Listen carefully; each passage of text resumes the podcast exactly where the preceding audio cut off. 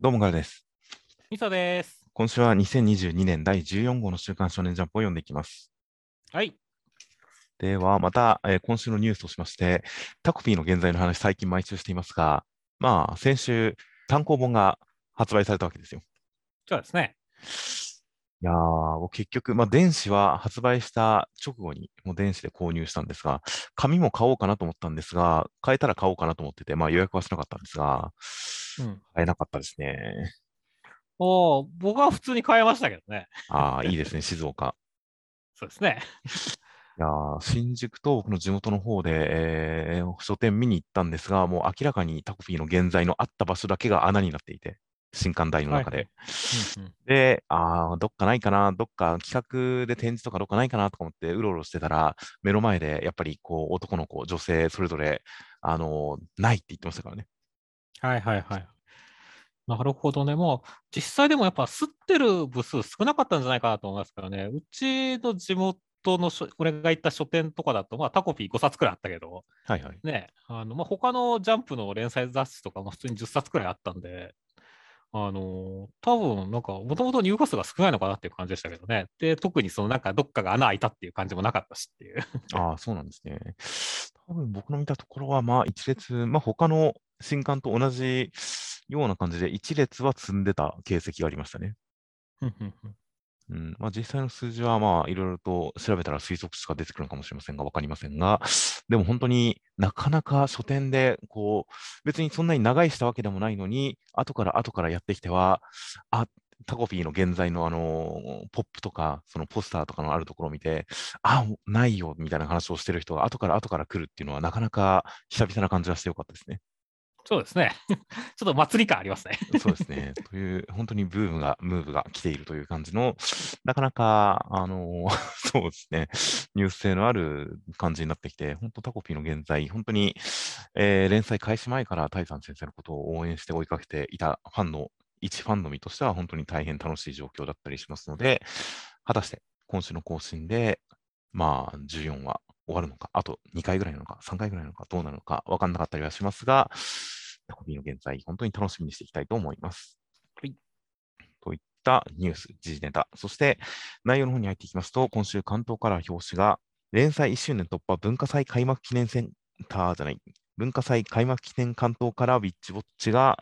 関東からとなっておりました。ジャンプ表紙はもう1周年の、なんでしょうね、プレゼントをニコちゃんがくれるというような感じの1枚でした。そうですね。まあ、読者宛てにいつもありがとうっていうメッセージを受け取っメッセージをくれたのは嬉しいなって思いましたし、あと、ジャンプのカラーね、あの、表紙自体がすごいカラフルな感じがしていいなって思いましたね。はいはい、すごい虹色。特にジャンプ、週刊少年ジャンプのこの大きなロゴ、これが虹色になってるっていうのはなかなか珍しいですよね。そうだね。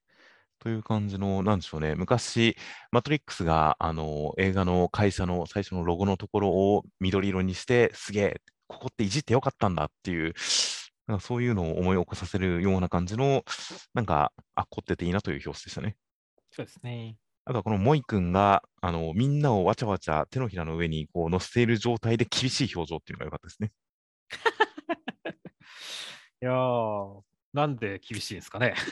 いや、もう、迷惑だからですよ。まあ何するか分かんねえからな、こいつらってね。本当ですね。おとなしく、おとなしくしてろよという表情なのかもしれませんし、まあ、ネムちゃんが手のひらの上に乗ってるのは、もうさすがだなと思いましたね。いや、そうですね。まあ、猫じゃないですからね、今は。まあ、そうですね。という願望丸出しの感じの、そういった関係性が見て取れる感じの表紙となっていました。で、扉絵の方は、こちらは一転して何かこう、シリアスな感じの、それぞれが、それぞれの象徴的な格好をした、ニコちゃん、モイ君たち一同の扉絵でした。いや、そうですね、本当まあ、表紙がすごいカラフルなに対して、本当シックな色使いというかね、はいはい落。ち着いた感じの色使いで、そことの差別化もあって、いいカラー扉でしたね。そうですね。で、かつ、本当にそれぞれのキャラクターが、まあ、カラステング、鬼とか、いろいろと属性があったりしますが、その属性が見た目にそれほど、まあ、普段は出てきていないところを、はっきりとそういうコスチュームを着せることによって、何かやっぱ自己紹介的なというか、あとは、やっぱりかっこいいコスチューム感があってよかったですね。そうだね。で、中身としましても、こちら、第52話で、えー文化祭、ニコちゃんは魔法を使って頑張っている中、そのニコちゃんの魔法を悪用するような、そういう貶めるような予告状があったんで、モイ君たちが張っていると、えー、魔法を盗むような、騙して魔法をかけられてしまうような、そういう悪い奴がいたんで、みんなで追いかけて追い詰めていったら、なんと文化祭の実行委員の人でした。で、結局それを捕まえて、文化祭は無事始まりました。ニコちゃんは楽しそうです。俺たちはガードじゃない、ウォッチだっていう展開でした。いやー、見事なタイトル回収会だったねっていう。タイトル回収会でしたし、かつ本当にお話が一話の中にコンパクトに事件の発生と解決までが入っていますし、その中でニコちゃんの立場とか、モイ君たちそれぞれの能力とか全部こう描かれるような感じで、自己紹介のような関東からでしたね。いや、そうですね。でも本当にこのね、1周年でこの話が出てくるってね、やっぱ篠原先生、ベテランだけあって考えたらなってましたねって。いや、本当に、やっぱ手堅い感じがしますし、お話のその連載としての構成がすごくクレバーな感じがしますよね。そうだね。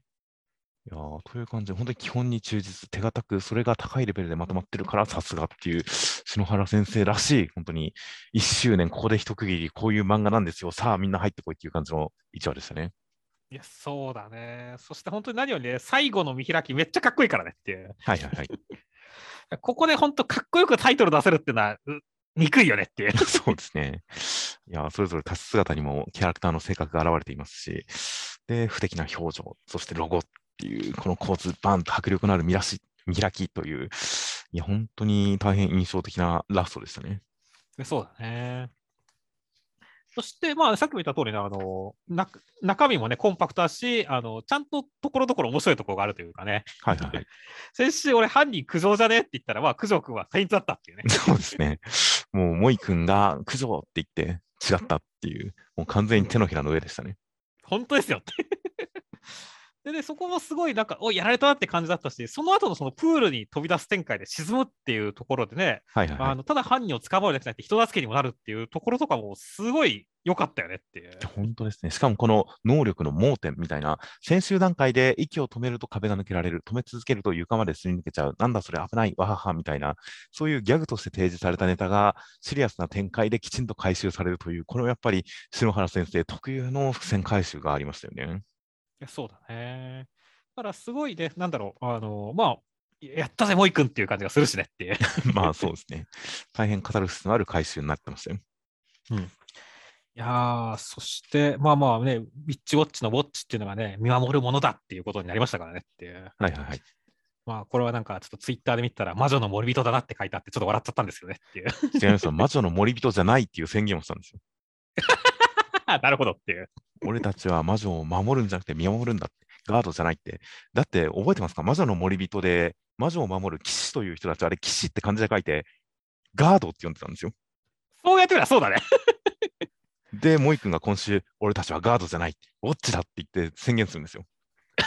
なるほど、なるほど、確かに。あれですね、あの、魔女の森人じゃないっていうことを宣言したわけですね。僕はそう読み取りましたね、ここは。いや、そうですね。言われてみればその通りですね。いやー、いや、さすがですね。いや、僕も最初、ガードのこと覚えてなかったんですが、ツイッター見てたら、魔女の森人の騎士ってガードって読んだな、そういえばっていうツイートがあって、もうゾクリとしましたね。そうだね。いうそんな、なんか、本当に魔女を守る、見守るみたいなことを言うと、どうしてもこう連載時期が近かった魔女の森人という打ち切りマックが思い出してはしまいますが、そういう業の深い感じになってしまってはいますが、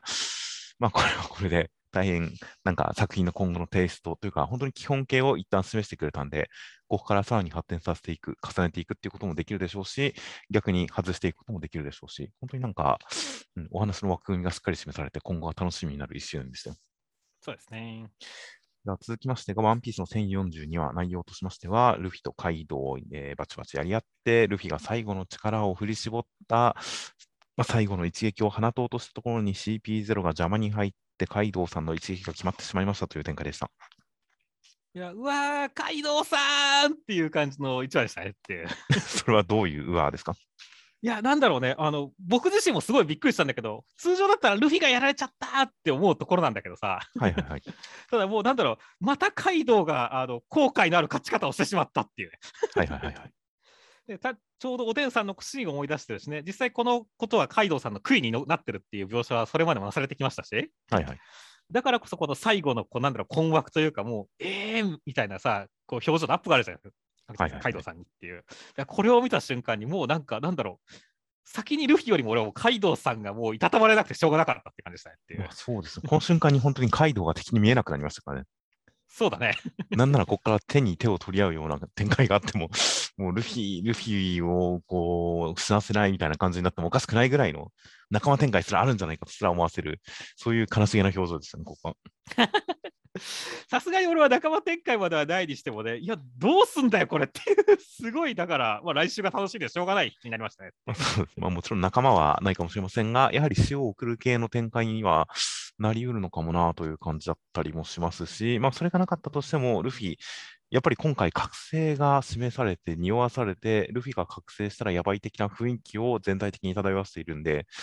やっぱり今手持ちのギアフォースというその最大の力を全部使い尽くした後にこそ何かがある感じはずっとしてましたからね。そうだね。その点でルフィがもう圧倒的にやられてしまったっていうのが、ある種状況としては、これから何か起きそうな雰囲気はあるんですよね。そうだね。逆にだからそれこそがね、まあ、あのおでんさんを超える展開にもつながってくるし、はいはい、カイドウのトラウマを払拭する展開にもつながる可能性がありますからね。まあ、そうなんですよね。なので、海藤さんがここから何か、まあ、ルフィに利するような展開をしようともしなかろうとも、ルフィ側が何かしでかして、うん、何かが起きるんじゃないかという、もう、ふんわりしたことしか言えないですが、まあまあ、ここまで力を出し切っても勝てないっていう展開のところまでは、まあ、ある種予想の範囲内ではあるので、ここから先、まあ、CP0 が絡んでくるのは意外ではありましたが、果たしてこの辺も絡めて、世界がどう動くのか、本当に楽しみにはなってますよ。いや、本当はね、まさか CP0 こうやって絡んでくるとは思わなかったしっていうね。はい、捨て身でしたね、本当。そう、捨て身だったかの驚きもあったし、まあ、まあ、おそらく来週にはカイドウさんにぶっ殺されて終わりでしょうけどもっていう。まあ、まあ、あのババア殺しておいたじゃないですけどねっていう。はいはいはい。まあ、その辺の関係性がどうなるのかは分かりませんが、そうですね。まあ、確かにルフィが覚醒して何かすごく強くなったりとか、何かすごい特殊な感じになったときに、カイドウさんが喜べる布石にはなってますよね。そうだね。おお、これでやられなかったかって、カイドウさんが喜ぶような布石になっているような感じはするのが、結構面白いかもしれません。本当にね、来週楽しみになってますね。本当ですね。いや、本当、ルフィが最後最後、これで最後だ、あとどれだけ持つ、もうラストみたいな、そういう本当に力、最後の最後の力だっていうのをこれだけ表現したっていうのがもう前振りだとは思いますんで、本当に来週の展開、来週以降の展開が楽しみです。では続きまして、呪術改正の第177話、内容としましては、石郡さんは、こう、そこそこの人生を送ってこれだけれど満足できなかった、道足りなかったっていうので、えー、今、生き直して受肉している感じの術師さんでした。そして、えー、乙骨さんに自分を満たしてくれることを期待していたんですが、乙骨さんの呪力ももうそろそろ尽きてきそうだし、スカスカだし残念と思ったところに、乙骨さん、リカちゃん呼びますという展開でした。いやもう今週もアクション描写めちゃめちゃすごかったし、三つどもえ楽しいっていう感じでしたね。いや、そうですね。この空間を使うウロさんは何かカウンター系の能力があるようなのは先週段階でセリフで示唆されていましたが、やっぱり、ああ、予想通りという感じではありましたが、やっぱり絵面がこのぐるんぐるんしてる感じ、何か体重の乗っかってる感じ、何か重みのある感じっていうのは、すごく予想以上に気持ちのいいカウンター描写で良かったですね。いや、そうだね。空間歪んでるところもかっこいいし、うっせえ、チンカスって言ってるところもかっこいいしねっていう。そこはちょっと僕は残念でしたけどね。いや、俺はこれくらい口の悪い方が好きですけどね。いや、僕はもうちょっとおしとやかな方を期待してましたね。はいはいはい。いやまあまあいいじゃないですか。ヤンキー同士の対決なんですからっていう。まあまあ、そんな感じにはなってますね。うん。まあ、石郷さんもね、リーゼントヤンキーですからっていう。はいはいはい。いやー、本当にね、その最初のとこの組み手描写とかは相変わらずすごいしねっていう。はいはいはい。あの背中を打ち打ち合うっていう展開もね、あこうすごいやっぱ少年漫画的に熱いバトルじゃないですかっていう。いやー、これで乙骨さんが吹き飛ばされるとは思わなかったですからね。そうだね、ここで本当にシゴールさんの格ガッツンって上がったからね。そうですね、うわ、やべえと思いましたよ。うん。いやー、というわけで、本当にだからね、どうするんだ、この三つどもえっていうところでもうね、ついに出すぜ、全部をっていう感じですかねって。はいはいはい、ついにおっこつさん、リカちゃん、全部、全部ってなんだよっていう、本当におっこつさんはもともと持っていたカードだけでも、本当に毎週毎週引きが作れるだけの、こう、いろんなものを持ってますからね。そうですね。いやリカちゃん、ついに、本当に最初に登場した時から、あのー、ジュース回戦で再登場した時から気になって気になって気になってしょうがなかったところですし、ジュース回戦ゼロではあれだけの、もうすごいものとして描かれていた、それが、一体何なのか、ネタバラシも楽しみですし、それに対する石郷さんたちのこうリアクションというか、その、ある種の無双描写っていうのが楽しみですよ。楽しみですね。本当、石郷さんがもう本当に歓喜のまま死んでいくのが楽しいなって そうですね。道足りるのか、むしろもうここまでは期待してなかった、ここまでしてほしいとは思ってなかったっていう感じに後悔するのかもしれませんしね。そうですね。どうなるのか分かりませんが、でも石郷さんもこの、なんとなく道足りなかった、そこそこの人生だったけれど、どうも満足感がなかったっていう感じのキャラクターが、その同期感っていうのと、そのキャラクターの立て方っていうのが、ちゃんと一致してる感じっていうのが、すごく、やっぱり呪術廻戦キャラが立ってますよね。そうだね。なんか性格、口調、戦い方とかそういった諸々のキャラクターの特徴付けと、そのキャラクターの行動を決めてる動機付けがちゃんと一貫してる、なんか一致してるっていう感じがあるんで、何か取ってつけたような特徴ではなくて、ちゃんと本当に実在感のあるというか、えー、リアリティを感じられるキャラクターになってるあたり、大変本当に短いバスでキャラが立ってるんで、それぞれのリアクション、末路、大変楽しみです。では続きまして、僕のヒーアカデミアの第346話内容としましては、えー、しがらきさんを捉えたステージは、もうみんなが物量戦みたいな感じで、しがらきさんの崩壊を、えー、周りに波及させないように作られたとんでもないステージでした。でも、しがらきさんもすごそうっていう展開でした。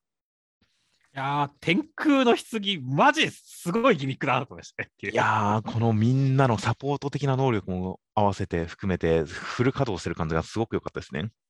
や、よかったね。だから本当最終決戦感あるなってますからね、これ。はいはいはい。あれやっぱサポート系でも結構チート級の能力、それこそ、あのー、八百万さんとかもそうですが、チート級の便利能力、これ使ったらいろんなことができそうだな、ああいうこともできるんじゃないかなっていう、そういう想像力を刺激させる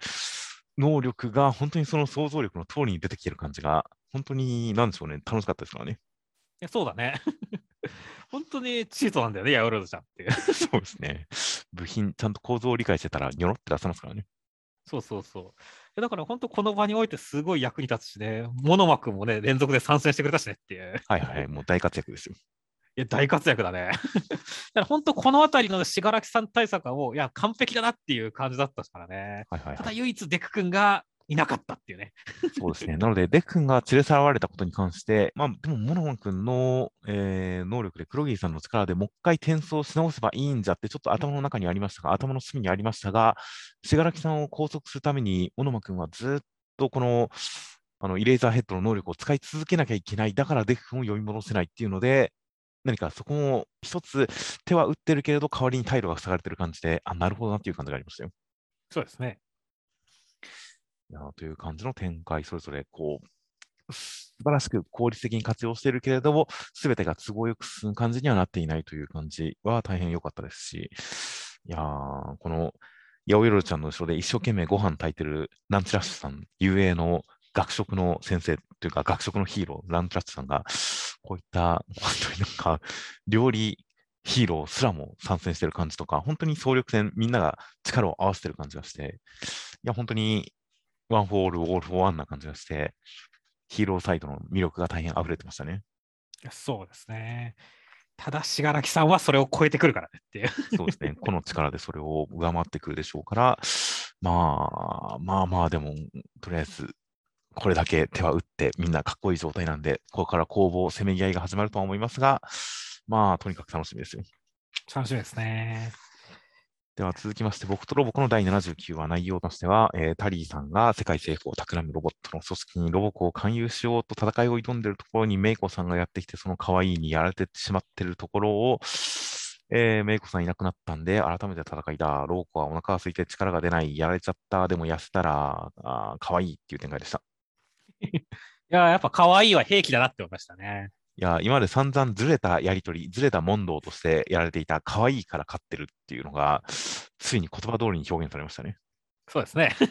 やっぱ可愛いは最強なんですよって。そうですね。可愛いの方が強いんですね。やっぱロボコは間違ってなかったってことですねって。いや、本当にこれまでの、これまでのロボコの言葉を証明するような展開ですよ。いやしかしね、でも、なんだろう、あの、まあ、お腹が空いたとえ、ロボコが負けるっていうのは結構な衝撃展開だったんだね、俺にとってはって。いや、僕もすごいこれはびっくりしましたね。ちょっと絶望感あってねっていう。絶望感はなかったですけど、ちょっと、なんでしょうね、ロボコに対してがっかりしたらいいのか、タリーさんがそれだけすごいと思えばいいのか、やっぱタリーさんがそこまで強そうな格を感じさせないんで、ちょっと、えー、そんなロボコっていう、ちょっとがっかり感がありましたね。そうだね。あの、間がつかみにも勝ったロボコなのにって思うからねっていう。そうなんですよ。でもまあ、やっぱりお腹が空いたらしょうがないですよね。そうだね。でもいかなるね、空腹だとね、戦いませんからっていうね、人間もっていう。そうですね。腹が空いたら力が出ねえですからね。うん。ルフィだってそうだしねっていう。まあそうですね。ルフィもそうですからね。しょうがないですよ。しょうがないですねって。しかしどうなんですかね、タリスさんは結構まあ美人に弱い、可愛いに弱いってことが判明しましたけどね。はいはいはい。あれなんですかね、やっぱロボット限定なんですかね。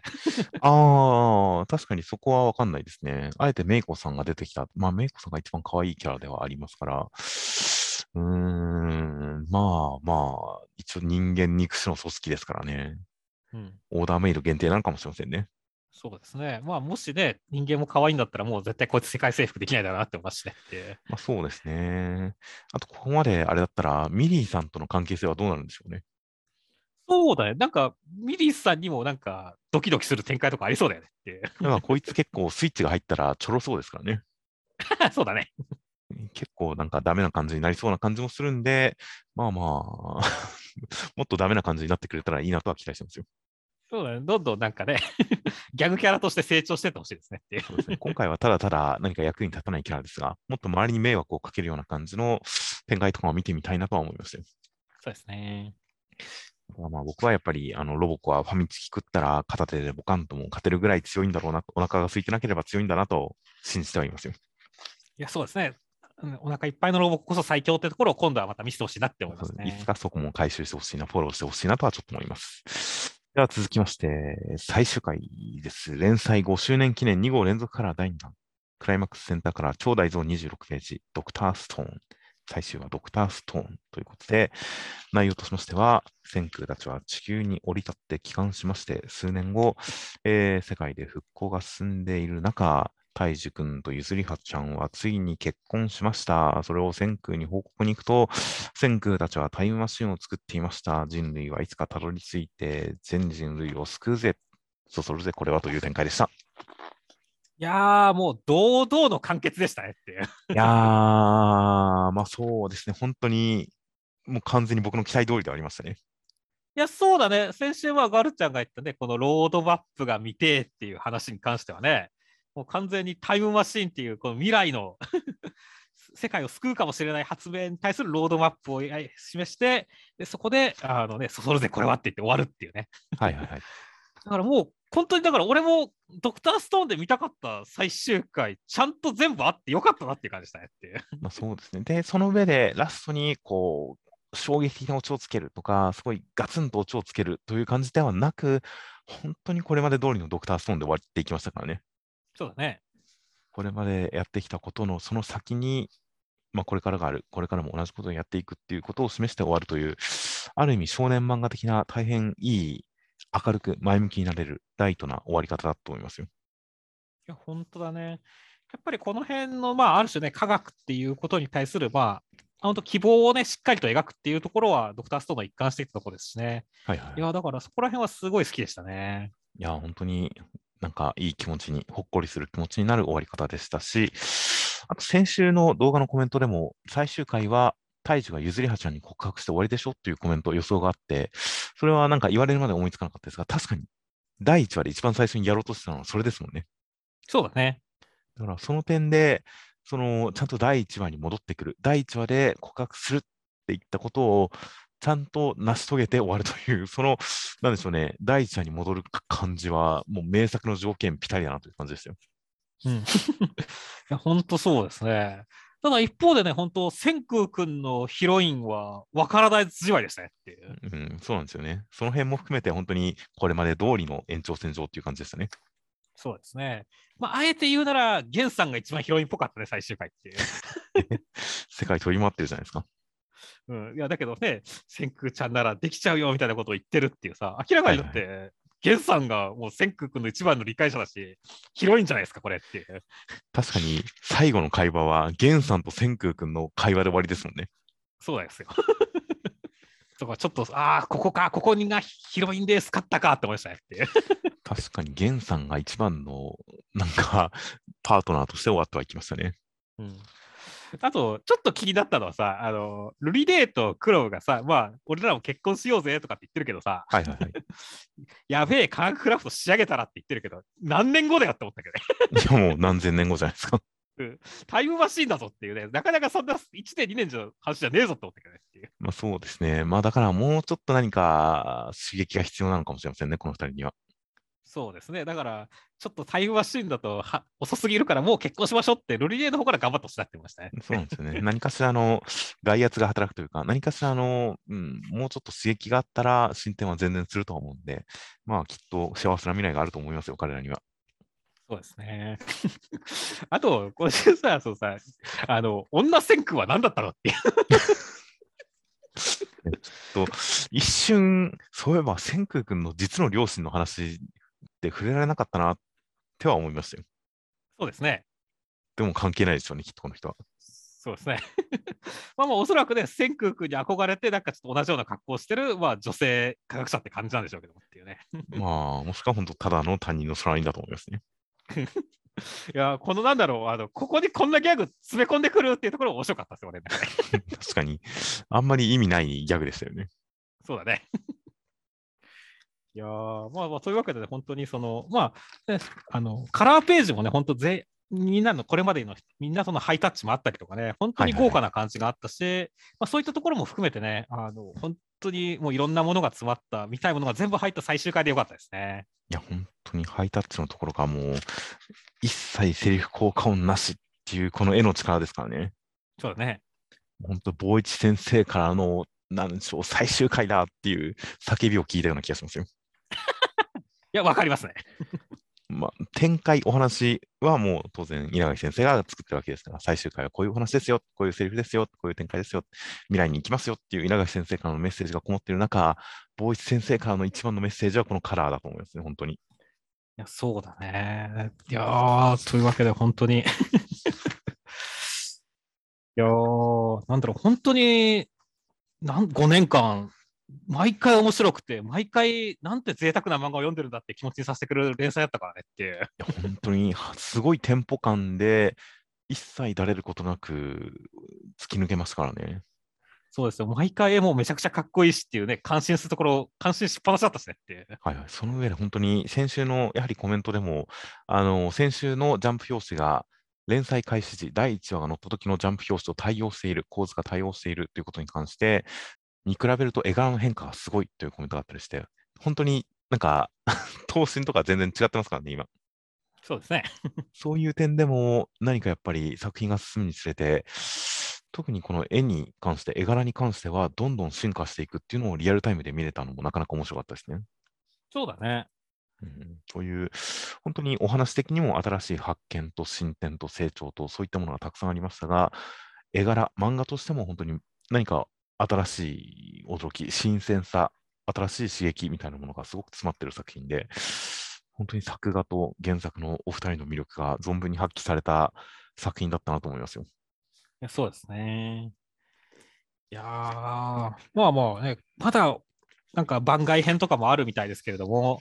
やでも本当に稲垣先生と坊一先生、またコンビ組んでくれたら嬉しいし、コンビ組んでくれなかったとしても、本当に次の作品楽しみだなって思いますねっていう。本当にそれぞれの今後の活躍が楽しみですし、そういったスピンオフで言うと、そういえば、今週、あの、ゼノさんがタイムマシンの一つの可能性として、情報だけでも送れれば、過去に送れれば、人類を救う AI を送り込むことも考えられる。っていう、その時にイメージ映像として出てくるのが、坊一先生の書いた、あのドクターストーンのスピンオフ、リブートベアカーに出てくる人工知能ロボット、レイの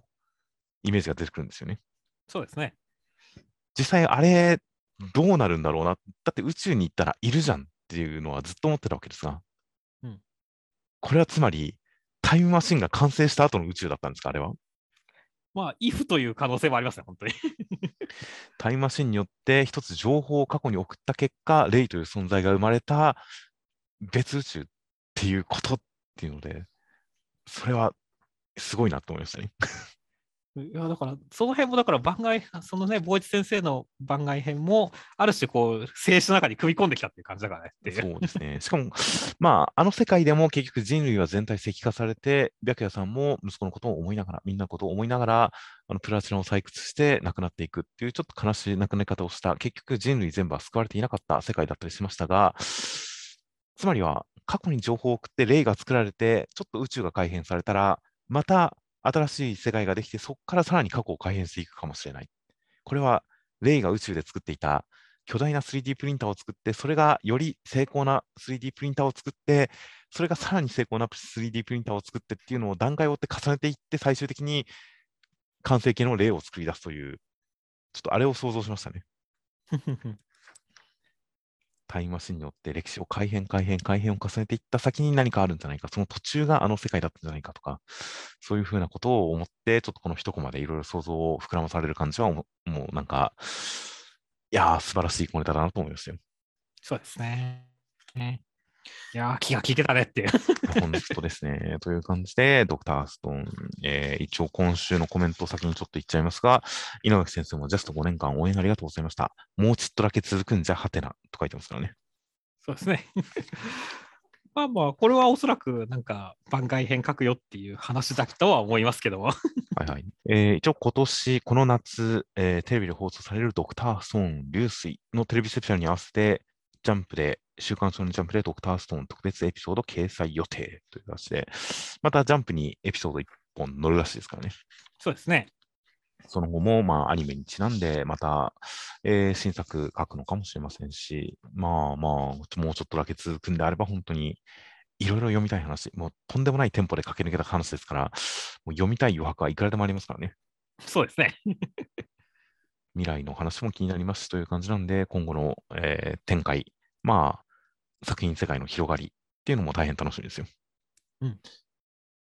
では続きましてが、あかね話の第4話、内容としましては、あかねちゃんの一席は大変好評の中終わりまして、そこに、えー本来独演会をやるはずだった遅れてきた、直してきた荒川海星くんが来まして、あかねちゃんを褒めて一席やって、えーすごい色っぽい、色があるみたいな感じで盛り上がりました。あかねちゃん、アンケートがその人のことばっかりなんで、えーちょっと意気消沈してましたが、えー、海星さんは褒めてくれて、荒川一生の弟子にならないかって言われたけれど、断って、シグマ師匠の弟子になりに行きますという展開でした。おー荒川海星君ってまあ新キャラ出てきましたけど、はい6年前の真打ち昇進以降、荒川一生が2つ目で挙げた唯一の男だよっていうことから、だいぶこの世界観では真打ちの価値が高いんだなと思いましたねって。そうですだって6年間、6年間だって真打ち一人もいないんでしょっていうことでしょ、雰囲気的にっていう。新内もいない雰囲気ですが、そこはまだわかんないですね。うんうんうんでも2つ目に挙げた唯一の男ってことはね、2つ目もこの人一人だけなんでしょっていう6年間そうですね。うんすごい、なんだろう、独自の世界観になったなと思いましたね。そうなんですよね。なので、ある種、現実の落語世界に関する、落語界に関する多少の知識があるせいで、なのかもしれませんが、この世界の落語界がどうなってるのか、それぞれの持つ言葉の意味とか立場とかがどうなってるのかっていうのが、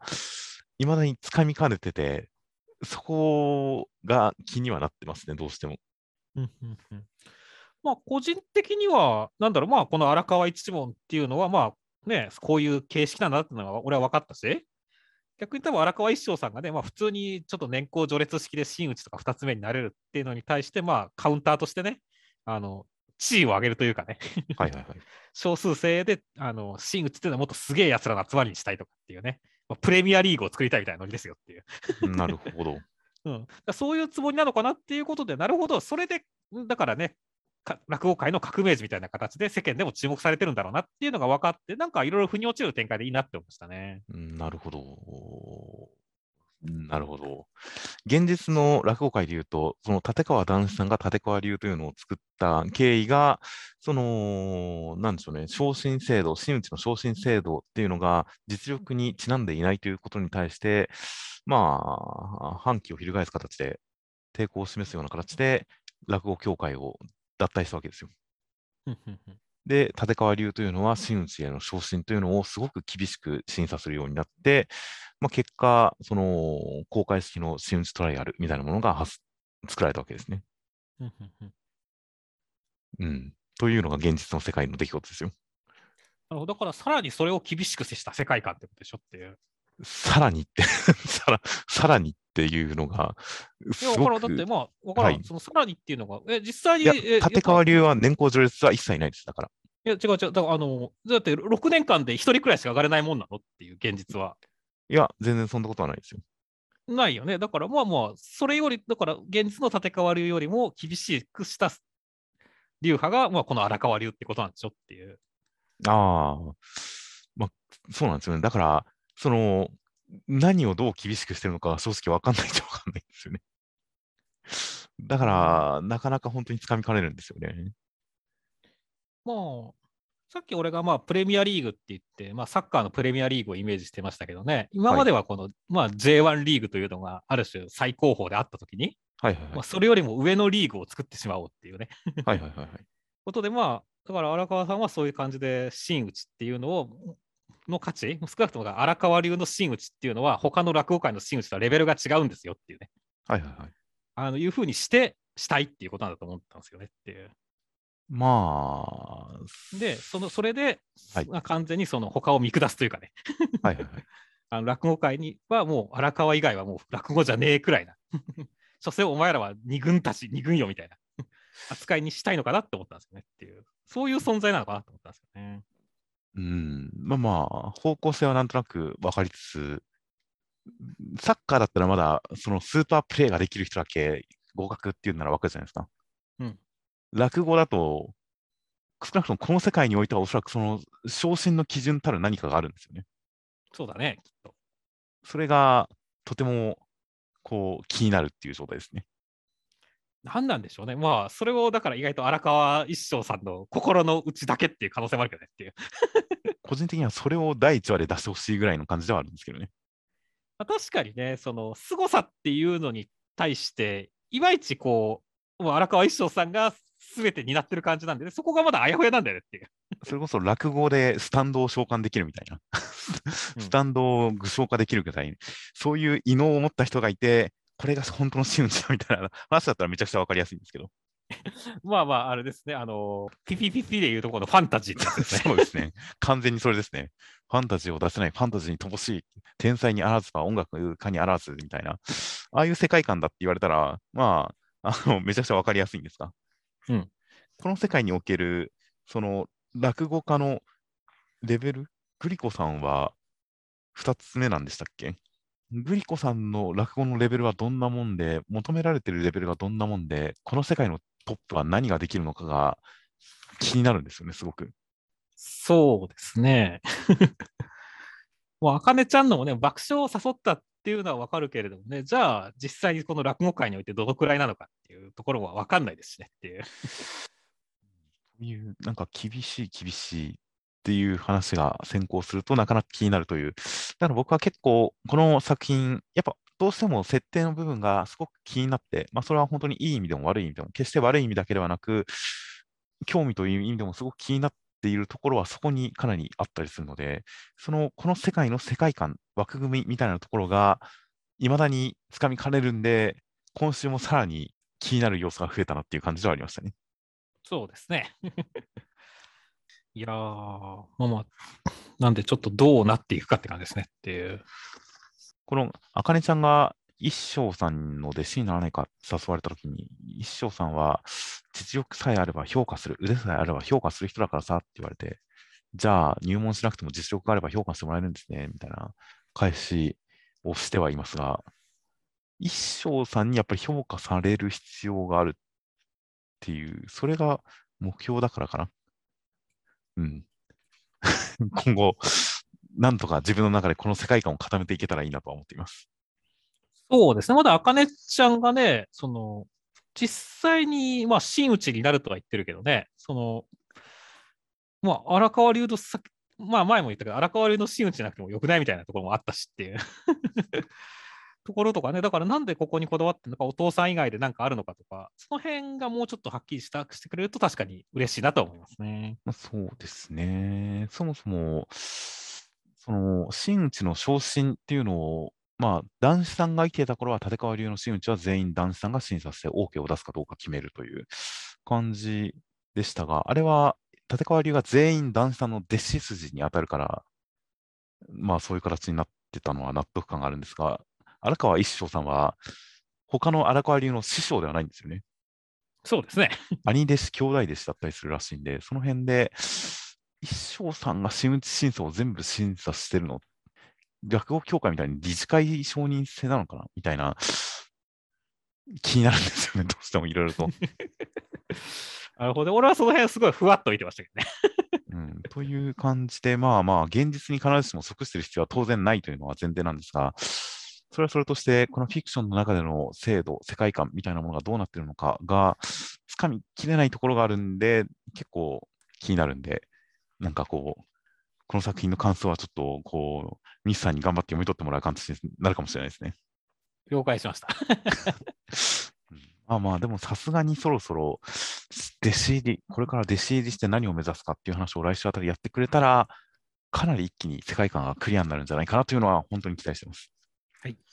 では続きまして、坂本デイズの第61話内容としましては、えー、落下から生き残るのが試験だということに急遽なりました。で、アキラさんが裁縫が得意っていうことで、みんなの服を縫い合わせてパラシュート作って見事に生き残りました。合格やったっていう展開でした。いやー、今週は本当にアキラちゃん可愛い回でしたねって。アキラちゃんが上着を脱いだ瞬間、脱いだ瞬間のこの T シャツの胸の膨らみとか大変良かったですね。よかったね。まあ、俺はずっとこう男か女か分からねえって話をしてて、まあ、先週の扉絵でだいぶ女の子説が9割くらいになったけど、はいはい、今週でやっと100%になったっていう形で、語るしさいましたねってまあそうですね。実際に男かどうかっていうのは、まあ分かんないっちゃ分かんないんですが、でも、見た目としては女性の見た目をしてるのは分かりましたね。まだ、まだ、まだ、まだ100じゃないの？ええいや、もう女性のような見た目の男っていう可能性は常に残されてますから。はいはい。ああ、なるほどね。俺はもう完全にアキラちゃんはもうアキラちゃん100女やっていう感じなんだけど。いや、もう見た目は女性だっていうことで確定はしましたよ。はいはいはい。なるほどね。そして、まあね、あのー、その部分も良かったし、まあ、さ縫い上げるところもね、本当になんだろう、スタイリッシュな裁縫描写やったなって感じしたね。はいはいはい。この、その奥行きというか、その構図、かっこよかったですね。いや、このなんか覚醒したようななんか目の感じとかも良かったですねって。はいはいはい。やなんかキリッとした感じ？いやー、よかったな。なんで本当にそういったところで、こう、ドタバタ感？があってよかったなってましたね。そうですね。その上で泳げないって、泳げないってお前って思いましたが、まあ、それを助けてくれた後の坂本さんの、その、えー、精密な針さばき、一体っていう坂本さんがいぶかしむレベルの技術だっていうことを示されることによって、ただものではない感がすごい出ましたからね。そうですね。っていう点で、あ、これなんか、この子はこの子で、ただ自分で語っているそのほんわかした一般家庭の感じではなく、さらに裏があるっていうことが示されたので、まあまあ、あの好印象、かっこいいっていうそういう高評価と同時に、やっぱり謎も引き続き引っ張ってる感じで大変気になる存在感でしたよ。そうですね。あとはまあ他の殺し屋さんたちもね、あの格のあるやつはちゃんとこうこんな状況でも冷静っていうのは良かったですねっていう。はいはいはい。いやさすがにね、やっぱりね、周りでなんか電車内がね、ボーンってなっても、ね、落ち着いた市民たちのね、中のさらに殺し屋ですからねっていう。まあそうですね。飛行機から落下するぐらいどうってことない人たちが多くて頼もしいですよ。頼もしかったですね。あと、あの最後、この銃弾が落ちてて、まあ、アキラちゃんがそれを拾って自分で取った銃弾だってなるわけですけどね。はいはいはい。これって坂本さんがわざと落としたのかな？いや、そうは思わなかったですね。やっぱ普通に落ちたっていう感じなんだね。そう思いましたね、僕は。ということは、坂本さんは、まあ、3つ銃弾を取ってるので、はいはいはい。まあ、坂本さんとしんくん。で、もともとね、あの、14歳くんは、俺も1個あるよ、ほらって言ってるから、持ってたということで、ということは、ラスト1個はキルベイビーさんがもらえるってことですかねって。そうですね。誰って言われてるこいつ、完全に仲間面してますからね。そうですね。これはとんだダークホースですよ。いやだからまあちょっと本当にキルベイビーさんが一次試験合格して次もういてくれると嬉しいなってました。そうですね。いや本当に意外とこんな顔してすごい重要人物かもしれないんで、なんか、このしれっと参加してる感じの意味わかんなさはちょっと楽しみですよ。楽しみですね。では続きまして読み切りです。審査員絶賛第102回手塚賞準入選作品、新世代 SF ストーリーセンターから読み切り31ページ、ノア第9号機、星出春先生ということで、星出春先生、えー、ついに僕の漫画がジャンプ本誌に掲載される世界線にたどり着きました。ということで、世界線移動してきた方らしいですね。そうですね。まあ、その前に一体何回死んだのか分かりませんけどねっていう。いやー、すごい、タイムパラドクスとゴーストライターをしてきたのかもしれませんね。いやー、頑張ったね。という感じで、ついにジャンプに掲載される世界線。内容としましては、えー宇宙を漂流してたキョロ星人のパッチョ君というのを、えー地球から、まあ、種子線、波種線みたいなのに乗っていた方が助けてくれまして、宇宙ザメも退治して、故郷へパッチョ君を、ね、連れて行ってあげましたっていう展開でした。いやー、使命を帯びた男の話っていう形ですごい硬派な漫画でしたね。そうですね。なんか、本当に世界観の味わいだけでもう満足できる作品でしたね。そうですね。あの、宇宙船のデザインとかめちゃくちゃ良かったよねっていう。はいはいはい。この、なんか、サメを対立するときにお尻の開く感じの、ちょっと生物的な感じと機械的な感じが融合してる感じとか気持ち悪くてよかったですね。そうですね、気持ち悪かったですね。もう、ある種昔のなんか SF 映画を見てるみたいな感じだったよねっていう。確かにそうですね。レトロフューチャーな感じになってましたね。うん。だからその辺はいい味です出してたなと思いましたね。はいはいはい。あーという本当になんか味わいのある作品でしたよ。うん。レイ・アランさんの顔出ないですね。そうだね、そこがすごい俺は硬派でいいなって思いましたねって。硬派でしたね。じゃあもう中身美少女かもしれませんね。いやー、俺はなんか普通のおっさんだってほしいけど。そうですね。本当になんか、めちゃくちゃ硬派でしたね。まあ、まあ、いろいろやっぱね、その、なんだろう、作品の雰囲気って大事じゃないですか。はいはいはい。まあ、裏設定があるとは思いますけども、当然ね。だけど、そこでやっぱりこう顔を見せたりするのを武器にしないっていうの、だからある種引き算の考え方で、俺はなかなか珍しいなって思いました、本当にここは。まあそうですね。ある種このパッチョ君のこの宇宙人の視点からで、本当に何か宇宙で出会ったある存在という感じの、なんか象徴的な存在になってる感じがしましたね。うん。概念的な。あのでそれがまあある種地球人だし、まあ、地球人といってもどちらかとね、あのキョロ星人の方が地球人っぽい雰囲気あるけどっていう まあ、人間味がありますね。人間味があるけどね。だけどなんだろう、まあ、そこに対してもある種誇りというところはね、なんかこう現代の情勢にもやっぱちょっと伝わってくるとこあるじゃないですかっていう。やっぱ民族の誇りって大事じゃないですかっていう。ああ、なるほど。うん、そういったところも感じられても、なんか時代的に、今の状況的にもなんか突き刺さる部分があるのかなと思いましたね。まあそうですね。まあまあ、ある種普遍的なお話になっているような感じがしましたので、何かこの味わいにさらにいろいろと何か足していったものを見てみたい気がしましたね。いや、そうだね。まあ、結構準入選作品で他 3, 3つの読み切りも出ましたけれどもね。はいはいはい。まあまあまあ、もちろんそれぞれ味がある感じで方向性が全く違ったんでねっていう。でもほ逆に言うと、他に比べて地味なところもちょっとあったんでね、このノア第9号は。そうですね。だから、あの、他の作品に関しては、また別の色合いのものをと思ったりもしましたが、この作品に関してはやっぱり、追加で何かいろんな要素を足したものをちょっと見てみたい感じはしましたね。そうですね。まあ僕は前々から言ってるように、これから SF の時代、SF 最高の時代、あの復興の時代、再び訪れる時代が来るんじゃないかというのに期待している、えーところがありますので、いやこの作品にはそういった期待をあの煽るというか、そういった期待に応えてくれそうな感じはすごくあったんで、本当に今後のあの展開が楽しみだとは思います。はい。では続きましてが、センターカラーです。コミックス10巻発売新章激動センターカラーアンデッド・アンラックという形で、センターカラーは風子ちゃんとアンディのこれまでを描いたセンターカラーとなっていました。いやーまあまあいろんな激闘がね、こう思い起こされるような、すいいカラー扉でしたけども、はいはいただ、ウィンター、お前はあんまり印象ないぞってことですねっていう。まあまあ、そっか、あの時、風子さんいたんだっけっていうレベルですからね。そうですね。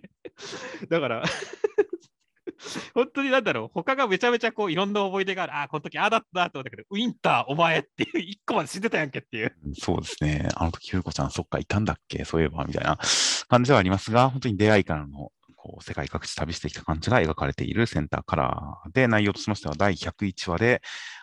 アンディがユーマを倒して世界のルールを消し去りながら敵に進んでいく中、えー、ジュイスさんが月のところに呼ばれまして、神が、えー、調整、レギュレーションを行うということになりましたという展開でした。いやー、ユーマがどんどん死んでいくの面白いですね。そうですね。まあまあまあ、世界がどう変わっていくのかっていうのは、まだそんなに分かんないですね。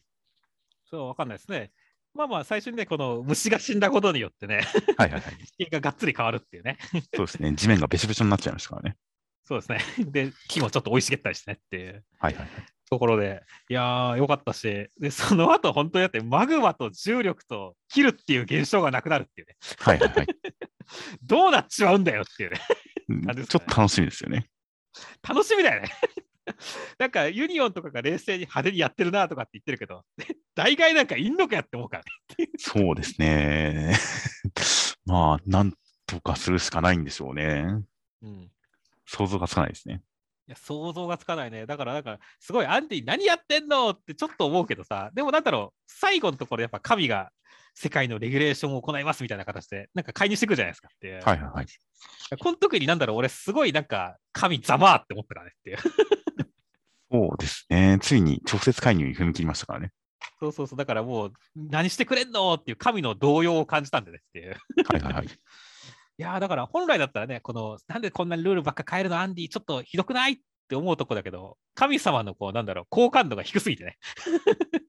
神ザマーの方が俺は強かったですねっていう。いや、確かにここは、もうなんか、ある種やっぱ神話の世界に突入してる感じがしましたし、なんでしょうね、ベルセルクで世界の断りが変わった感じというか。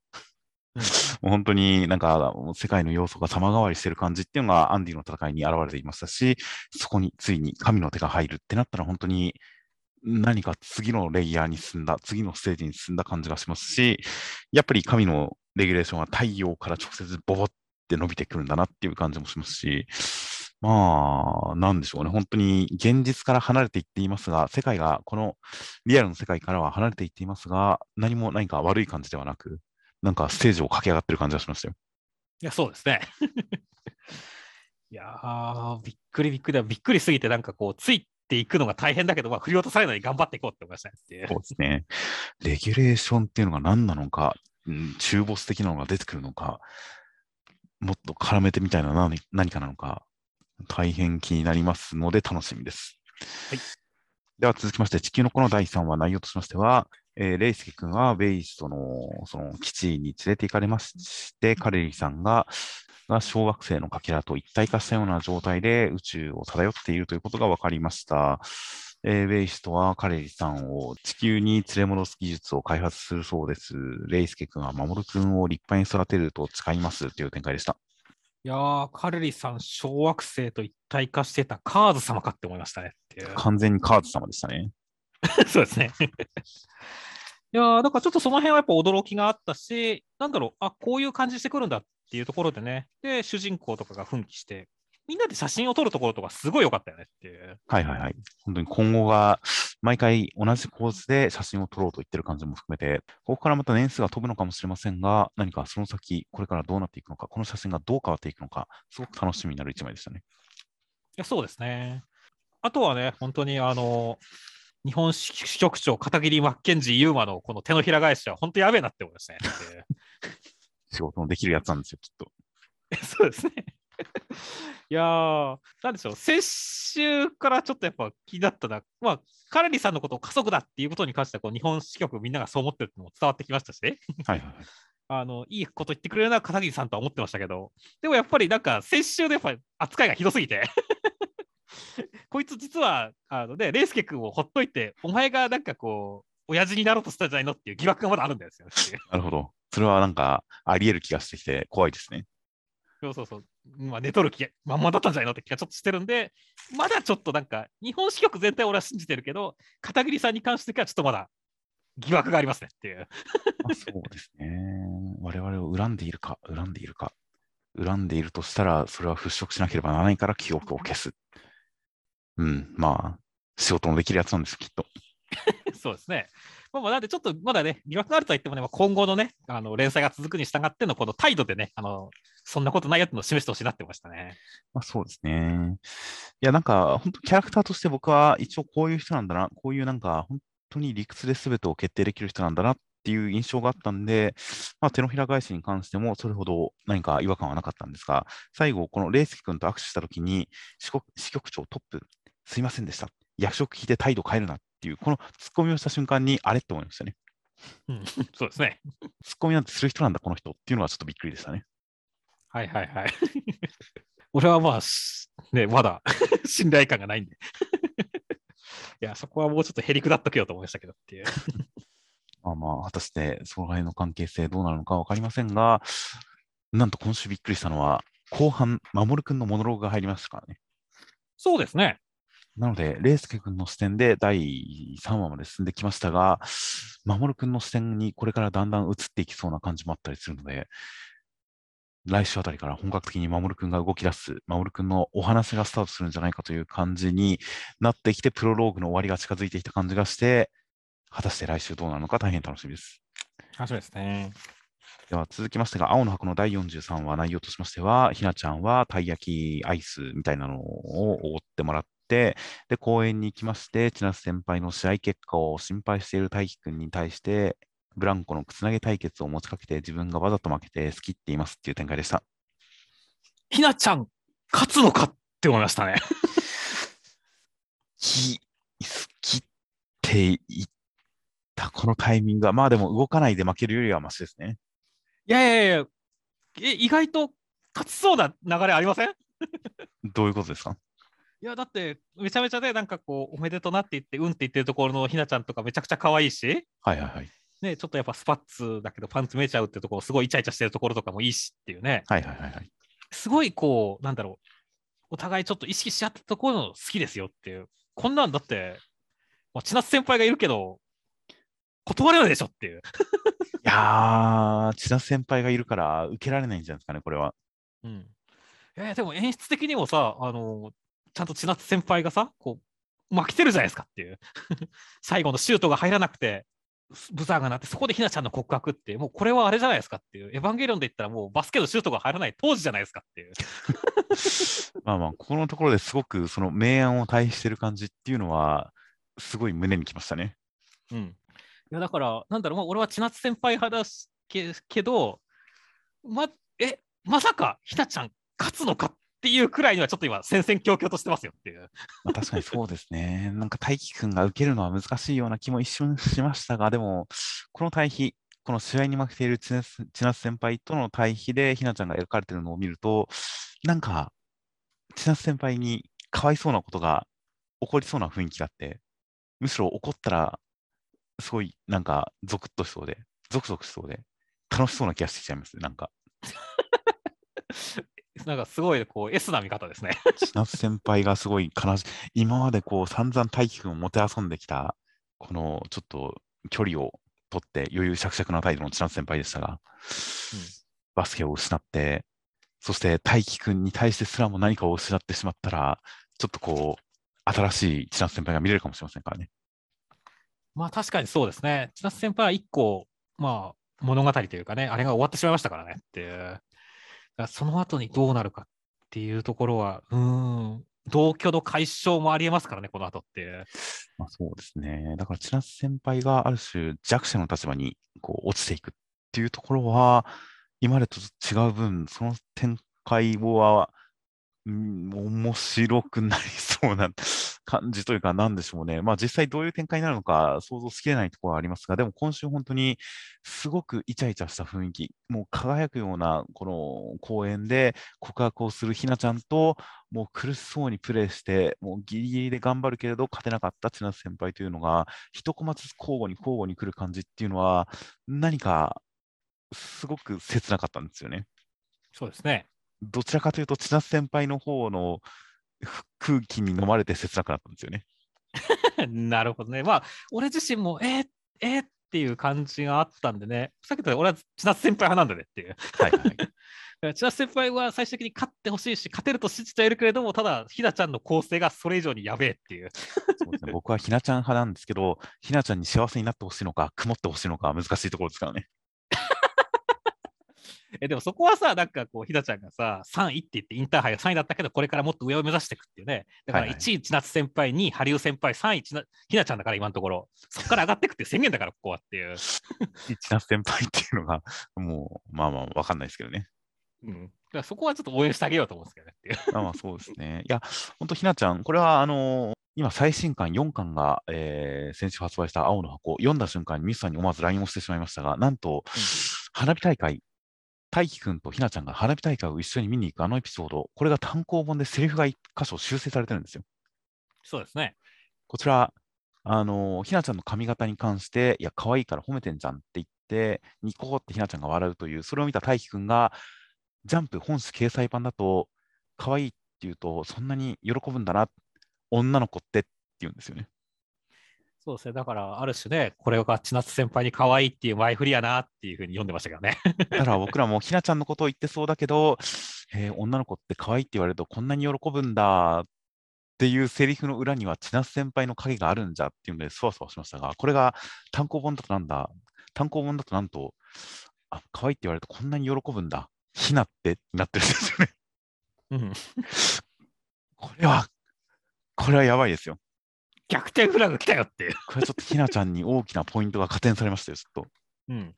いやー、という感じの単行本に衝撃を受けてからの今週本誌の好き展開。まあ、まだ大輝くんのことが好きなのか、別の何かのことが好きなのかっていうのは分からないような言い方にはなってますからね。いや、そうですね。ただ逃げないでほしいですね、俺は。まあ、さすがにこれだけ前振りをして、これだけ特別な雰囲気を作って、靴投げ勝負をわざと負けるみたいなお膳立てまでして、自分で演出までして、好きって言って、大したことないっていうふうにごまかすってことはないとは思うんですけど、でも、告白、恋愛的な告白に行くのかどうかはまだちょっとわかんない感じではありますよね。そうですね。まあまあまあ、それでもなんだろうね、この、でも大輝が千夏先輩のこと好きなのはもう親友としても知ってるから、でも私も好きなのって言って、こう、宣戦布告くらいでも俺はもうひなちゃん的にはだいぶ進んだと思うんで、ありだとは思いますけどね。まあ、そうですね。まあ、どうなるのか、本当に来週が大変楽しみですし、まあ、それはそれとして、本当に今週好きっていう、この見開き見た瞬間にもドキンとしましたからね。そうですね。うわ、いっちゃったよという感じだったりしたので、もう本当に来週どう回収されるのか、どう発展していくのか、世界が、世界にどんなルールが追加されるのか楽しみですね。アンデッドアラック。はい。では続きましてが、ピピピピピの第23話、内容としましては、ラッキー君の演奏で、えー、まあ、音神家のお話、ラッキー君のお話というのを何人もの人が体験しました。ミーミーさんは怖い顔をしています。しかも、ラッキー君は自分の演奏の中で、えー、レイジロー君とミーミンさんの演奏によって作り出したファンタジーを触れるファンタジーとして再現しようとしていました。これはやべえというところで、フルスちゃんは、えー、ラッキー君に一緒に、お互いミーミンに勝とうってなんか手出してきますという展開でした。いや先週の引きからね、あのみんなが痛えってリアクションしたのいいなってましたね。そうですね。確かに痛いんですね、これは。そうちゃんとやっぱ体験してるんだって思うし、ミーミーさんがここでちょっとガチ切れしてるからいいよねって。そうですね。導入としてちょっと薬ときつつ、起こってることがすごくこう分かりやすく表現されてて面白かったですね。いや、面白かったですね。いや、だから本当やっぱ改めてラッキー君の演奏をやっぱ体験できるって異次元だよなっていうのを感じたし。でそこから本当にあのみんながね、こう、ね、ファンタジーを追う展開っていうのを追体験して、もう古巣さんも立ち上がって手を伸ばしてっていうね。はいはい。ところとかで、本当シンクロする形。いやー、だから本当改めてラッキー君進化してんな、すごいな。そら、ミーミーさんもちょっと本気顔になるわって思いましたねって。いやー、本当に目つきが今あると全然ガラッと変わりましたからね。そうだね。ちょっと怖い顔になりましたよ。うん、ちょっと音が学音味が出てきましたよ。そうだね、出てきたからね。いや、ちょっとだから、ミーミーさんの自由っていうのがこれからさらに進化するのにもあるしね、0.6も進化したしっていう形で。はいはいはい。そこら辺もすごいなんか楽しみになってましたね。そうですね。そして、まあまあ、何よりね、まあ、今週は古巣さんがね、ちゃん本当にもう先週はもう死んだ魚だめでしたけど、はいはいはい、で今年ちょっと今週はちょっと光がちょっと戻って、ね、一緒にお互い見に勝とうって言ってくれたのは良かったですね。なんか不穏な気配がありますけどね。まあね、ちょっとなんか、こんな方向でいいのかなっていうのはあるけど、まあ、それは俺は来週の、まあ、取り組み方次第でいいのかなと思いましたけどね。まあ、そうですね。まあまあ、まだこれが、でも演出的にやっぱり、ラッキー君の手を取る駒の背景が真っ黒一色なんですよ。そうですね。なんか怖いですよね。そうだね。ラッキー君のあれとしては、こう、まあ、なんだろう、もうちょっとこう、古さんになんかこう、前を向いて頑張ってほしいっていう、なんか自分の手助けじゃなくてっていうところはあったんじゃないかなって気がするしねっていう。うん、まあまあ、もちろん、そうなんですよね。希望を示そうとしたんだとは思うんですが、うん、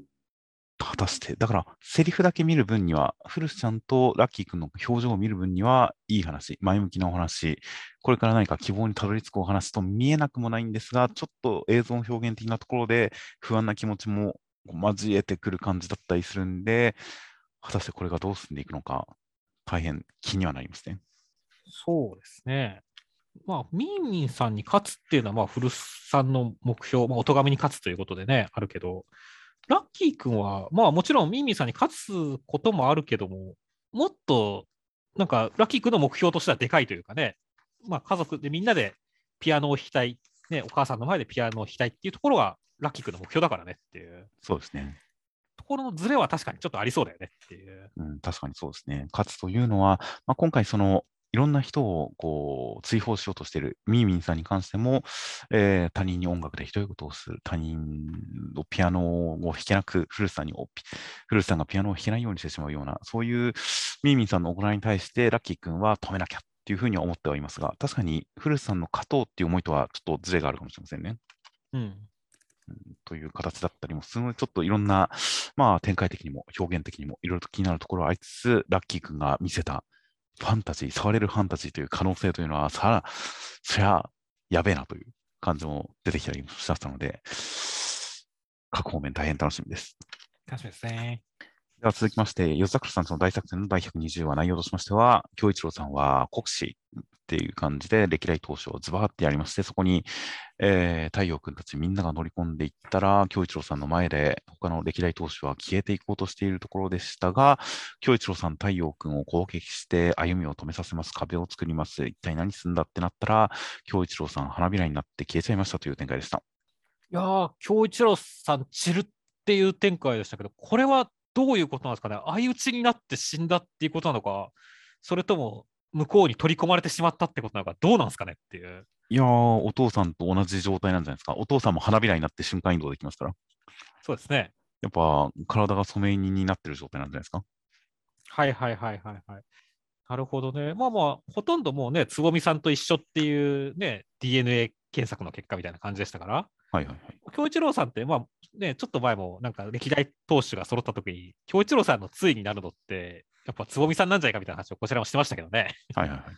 そういった意味で、なんか、まあ、取り込まれた、ね、本当お父さんと一緒になったっていうところなのかも確かにしれませんね。なので、本当になぜそうなったのか、京一郎さんの意識が多少なりとも残ってる感じがするからこそ、より一層なぜこんな状態になって、そして消えてしまったのか、お父さんと同じ状態になっているのかっていうのが全くわからないんで、うんやっぱり京一郎さんがこの最終決戦に臨む段になって、お父さんが本当に京一郎さんのことを心配しているように見える、それが心の底から底からのように見えるっていうので、敵なのか味方なのか、さらにどんどん分からなくなっているっていう話をしましたが、僕は、それと同じ感じで、お父さんがなぜああいう状況になっているのか、今どういう心情なのか分からないのと同じくらい、京一郎さんに何が起こったのか分からない。で、何かそこにつながりはありそうな感じはするんですけどね。そうですね。いやだからちょっと不すごい不穏な引きになりましたねっていう いやー、正直悲しいですよ。私、だって、京一郎兄さんは多分、この漫画の中で、まあ、双葉姉ちゃんの次くらいに好きなキャラクターなんでっていう。はいはいはい。だから、なんだろう、2番目の推しがいなくなるってやっぱ辛いじゃないですかっていう。いや、そうですね。もう二度と会わないって言ってますからね。そうですよ。そんなーって思ってますよ。太陽君をいじめてもちょっと愛のある京一郎兄さん好きだったのにっていう。いや、ちょっとどころじゃない愛がありますよ。そうですね。という感じなんで、まあ、次は京一郎さん奪還編が始まるのかもしれませんね。いや、そうですね。まあ、奪還してほしいですよ、本当に。うん、という感じなので、いや、本当に、まあ、京一郎さん、まあ、それだけすごい好印象、存在感をこう見せつけたからこそ、今回いなくなること、謎の現象にさらされたことに対して、すごい喪失感があるし、びっくりもする展開なんで、まあ、すごいいいキャラだからこそっていう展開ではあるんですが、本当に、うん、どういう扱いになっていくのか、シリアス一辺倒の展開になってしまうというか、なんでしょうね、どういうシリアスと日常の配分で今後やっていくのかは分かりませんが、幸せな夜桜家が見たいなと強く願いますね。そうですね。では続きまして、高校生活の第76話、内容としましては、えー、屋敷さんは幸太郎君のことを意識して大変な中、一郎さんに3年の渡辺さんがこうアプローチをしてきてて、そこにお母さんがバーチャルアマゾネスさんって言って、もしそうだと言ったらって言いますっていう展開でした。まあ、まずは屋敷さんですけど、あの屋敷さんのラブコメ展開がこのゴメスのファインプレーによってつながるの面白かったですねっていう。はいはいはい。いいですね、この抱きしめられたって思って、実はまあゴメスなんだけど、そこがこう勘違いで、こうふなんだろう、訂正されないまま、でその今夜寝られそうにないって言ってる屋敷さんっていうね。はいはいはい、なんだろう、なんかかわいそうだけど、可愛くてよかったと思いましたね。うん、ちょっと迷惑ですけどね。まあね いや、これからだから、ゆびきさんとの中にね、なんか関わってきて、私なんて抱きしめられたのにとかって言ったら、ちょっと修羅場になるよねっていう。まあそうですね。いや、まあ、これも青春ですからね。まあそうですね、勘違いも青春ですからねっていう。っていう感じで、確かに、あの、孝太郎君の方は、あの、部活とかもあれはあれで青春だなという感じだったりもしましたが、テニス部。恋愛の方でもそういう青春味が増してて、いや、本当青春漫画の主人公らしくなってきましたよ。そうですね。そして、まあね、ある意味ではこの漫画で一番青春を楽しんでる男、一郎さんですけどもっていう。はいはい。こっちもまさか修羅場展開来ると思わなかったから、すげえびっくりしたねって。そうですね。なんか、確かにこの3年の渡辺さんのことはたまに思い出してはいましたが、話題にしてもいましたが、まさかこのタイミングでこんなにがっつり絡んでくる上に、バーチャルアマゾネスを名乗ってくるとは思わなかったですね。いや、本当はね、ここでのバーチャルアマゾネスは本当神の一手だと思ったよ、俺は。そうですね。最後の日が西君の表情ですからね。そうそうそう。ここだってもう大爆笑したからね、俺。えーっていう、本当に VTuber、今の時代だからこその衝撃でしたね、ここは。衝撃でしたね。あのお母さんがね、実はあのちょっとやっぱりバーチャルアマゾンですね、嫉妬したってのもちょっとびっくりしたしっていう。そうですね。でそこに対して本当勘違いしてって言って、本当西君が本当になんだろう、すごいかわいそうだとかわかんないけどっていう。なんだろうね、この何とも言えない表情っていうね。そうですね。西君は、これは一郎さんは西君に配慮して、遠慮してお母さんに本当のことを言ってないんだと思うんで、西君が自分から名乗り出れば解決だと思うんですけどね。そうだね。ただまあ、だからどうすんだろうね、ちょっと自分を、ま、だからどう西君が出るかなんだよねっていう。一郎さんはね、ね西君のことを考えてるから、何も言えないしっていう。そうですね。だから西君としても自分が本体だ、自分が正体だってことを隠したまんま、この3年の人は違うんだよっていうふうに話題を誘導するしかないかもしれないですね。そうですね。うん、すごいバカバカしい展開が来そうで楽しみですね。いやー、こんな、こんななんか修羅場っていうのは俺楽しくて好きだけど、こんな笑える修羅場っていうのもなかなかない。そうですね。なんだろうね、高校生家族は本当、すごい漫画だなと思いましたね。はい、そうですね。いや、本当にこんなになんか中の人感とかそういうのが複雑に絡み合ったシチュエーション、なかなかないですからね。ないね。脳みその変なところをいじくられる感じのする展開で大変楽しいですよ、楽しいですね。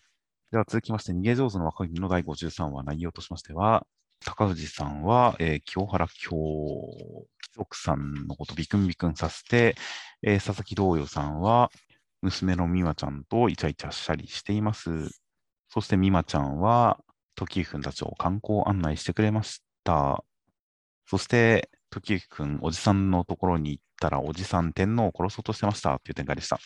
ああ、佐々木道代さんか。なんと腹黒い方だ。まあ、昼の日光に照らされても全く表情が読みませんっていうのは面白かったですね。そうですね。これ影じゃないんだっていう いやこの作品のキャラクターはいろいろと顔に個性が出ますね。いや、本当ですね。おじさんといい。うん、めちゃくちゃ笑ったし、でその後でもこの腹黒いまま美和ちゃんと会話してるからねってそうなんですよね。それだけ娘とイチャイチャしてて、美和ちゃんの方は表情完全にわかるのに、道陽さんは相変わらず顔影ですからね。そうですね。いやーでもこの二人仲いいんだよねっていう。そうですね。いいね、この、それでこそ我が娘、いやーもう照れるって言ってね、カニの手でツンツンしてるっていう。はいはいはい。これなんか仲睦まじいよねっていう。いそうですね。やだからなんだろう、本当にあの悪いやつなんだけども、まあ、なんだろう、愛嬌もあるっていうところは、まあ、松井先生のキャラクターらしくていいなって思いましたね。はいはいはい。不思議なことに、その、頬ずりとかも含めて、すごく頼重さんと通じてる感じがするんですよね。そうですね。で、顔の腹黒さ、顔が影になってるっていうのも、やっぱり頼重さんの五行、あのスイッチ式の五行と対になってる感じがしますしね。うん。だから、めちゃくちゃ重要人物だなって気するよねって。そうなんですよね。この既視感が妙にキャラクターに厚みを持たせてる感じは面白いですね。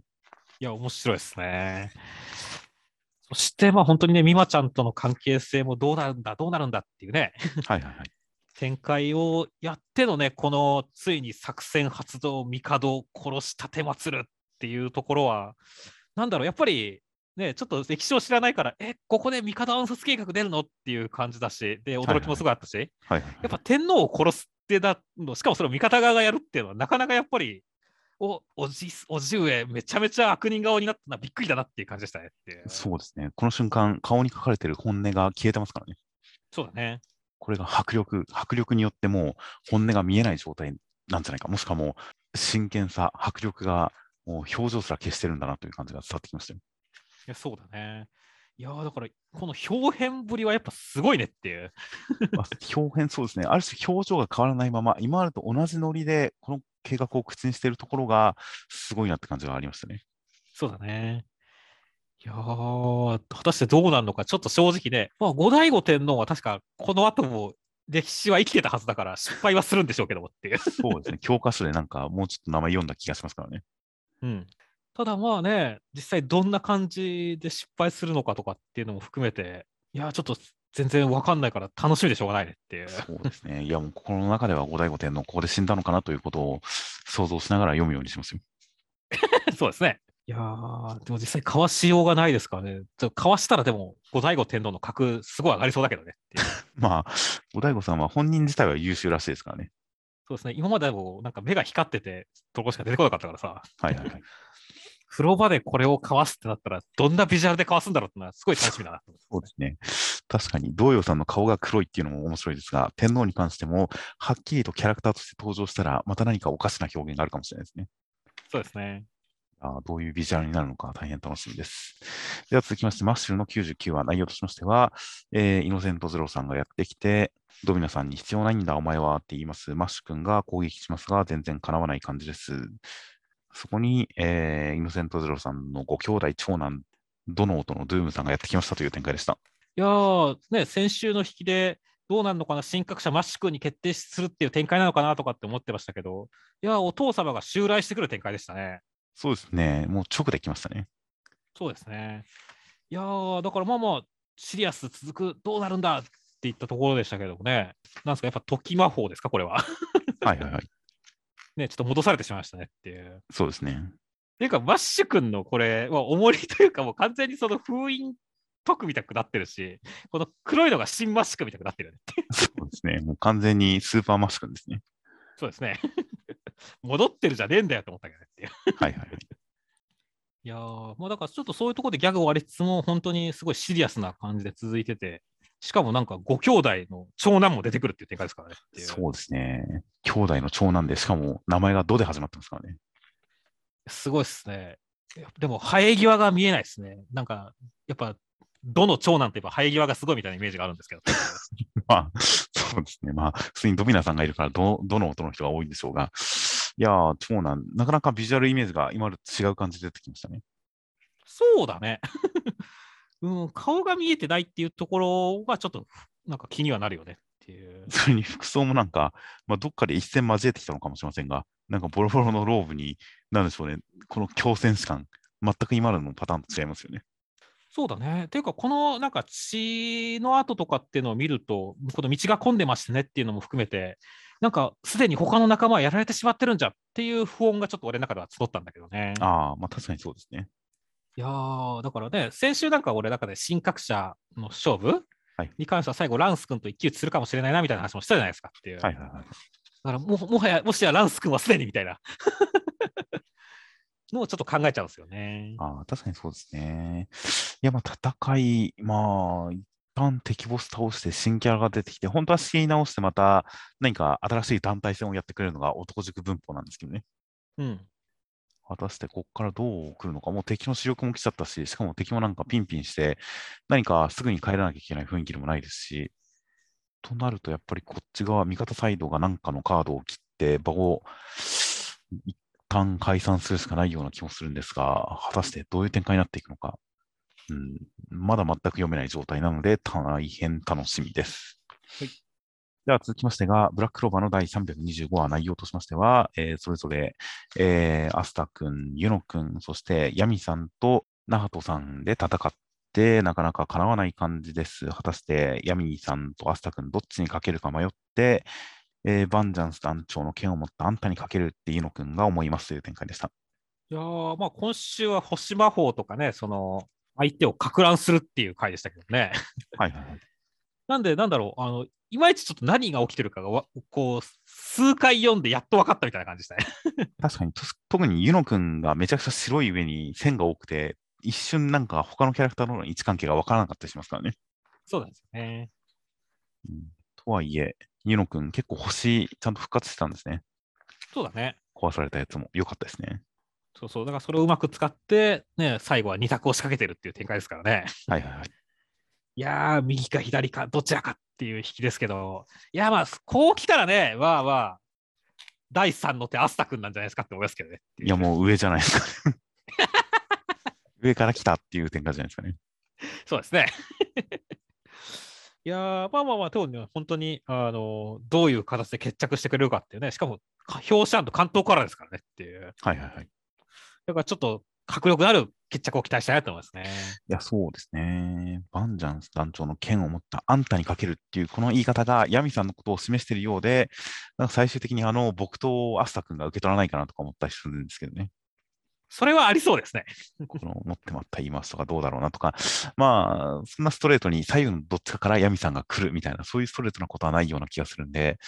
まあ、両方からアスタ君とヤミさんが来るとか、共同展開、合体技展開、もしくは本当に第3のどこかから来るのかとか、まあ、楽しみではありますね。そうですね。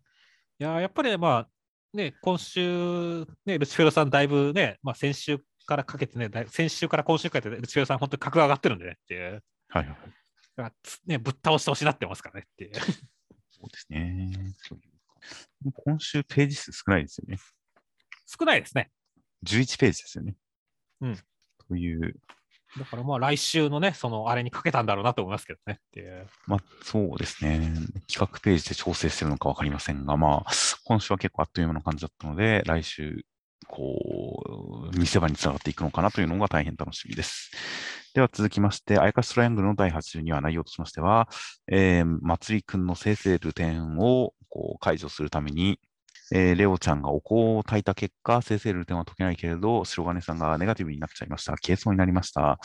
えー、なんとかハレンチなことをするけれど、ダメでした。という中、白金さんが昔、仲良くしていた女の子というのがレオちゃんのおばあ様だということが分かりまして、おばあ様の思い出話を聞いたことによって、白金さん、えー、ネガティブから立ち直りました。よかったという展開でした。ああ、もう白金さん愛されてる中でしたね。そうですね。いやー、もう本当にいい話でしたよ。そうですね。この時代に挑んだハレンチムルスナイツッコミデクがいたことをっていうことでね、懐かしくなれてますし。はい、なんだかんだでね、本当猫ちゃん、ポー、どこだみたいな形でみんなから求められてますからね。そうですね。特に藤森先生に関しては大好きですからね、白金さんのことが。大好きですからね。いやだからなんか本当は白金さんは僕も好きですし、白金さんは。はいはいはい。本当この漫画に必要な存在だと思ってますからっていう。まあそうですね。ハレンチを許さない真面目な人だっていうので本当に大事な存在ですし、かつその上でやっぱり常識的だから、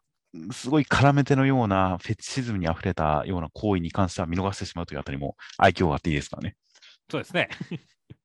時にはね、この自分の顔で隠さなきゃみたいな形で大事なところ隠してくれたりもしますし、ね、ああ、白金が発動するときありますからね。そうですね。だから本当この輪がいなくてはならないキャラクターですからね。いや、はいはい、生存してよかったなと思いましたね。そうですね。で、まつりくんが本当にあいつは仲間だからって言ってくれて、で、いなくなった時も覚悟しないといけないかもな、みたいな感じで、本当に大切にしてる感じ、大切な仲間だと思ってる感じが伝わってくるあたりとかが、本当に関係性が感じられて、なかなかこうほんわかする回でしたよ。そうですね。あと一個気になったのは、この試練体であるあやかしにとって自己否定は存在の否定って言って思い出さないと消えちゃうのですっていう展開に関してはね、はいはい。なんとなくなんか他のあやかし、特に影芽さんあたりで使われそうな設定だと思いましたね。ああ、それは確かにあるかもしれませんね。特に影芽さんで人類の恨みというかで生まれてきた女ですからねっていう。はいはいはい。自己で、そこに対して、もし人を愛してしまったら自己否定は存在の否定って消えちゃうみたいな展開ありそうですからねっていう。ああ、確かにありそうですね。そういう意味では確かに設定的に大事な伏線の敷かれた回のような気もしてきます。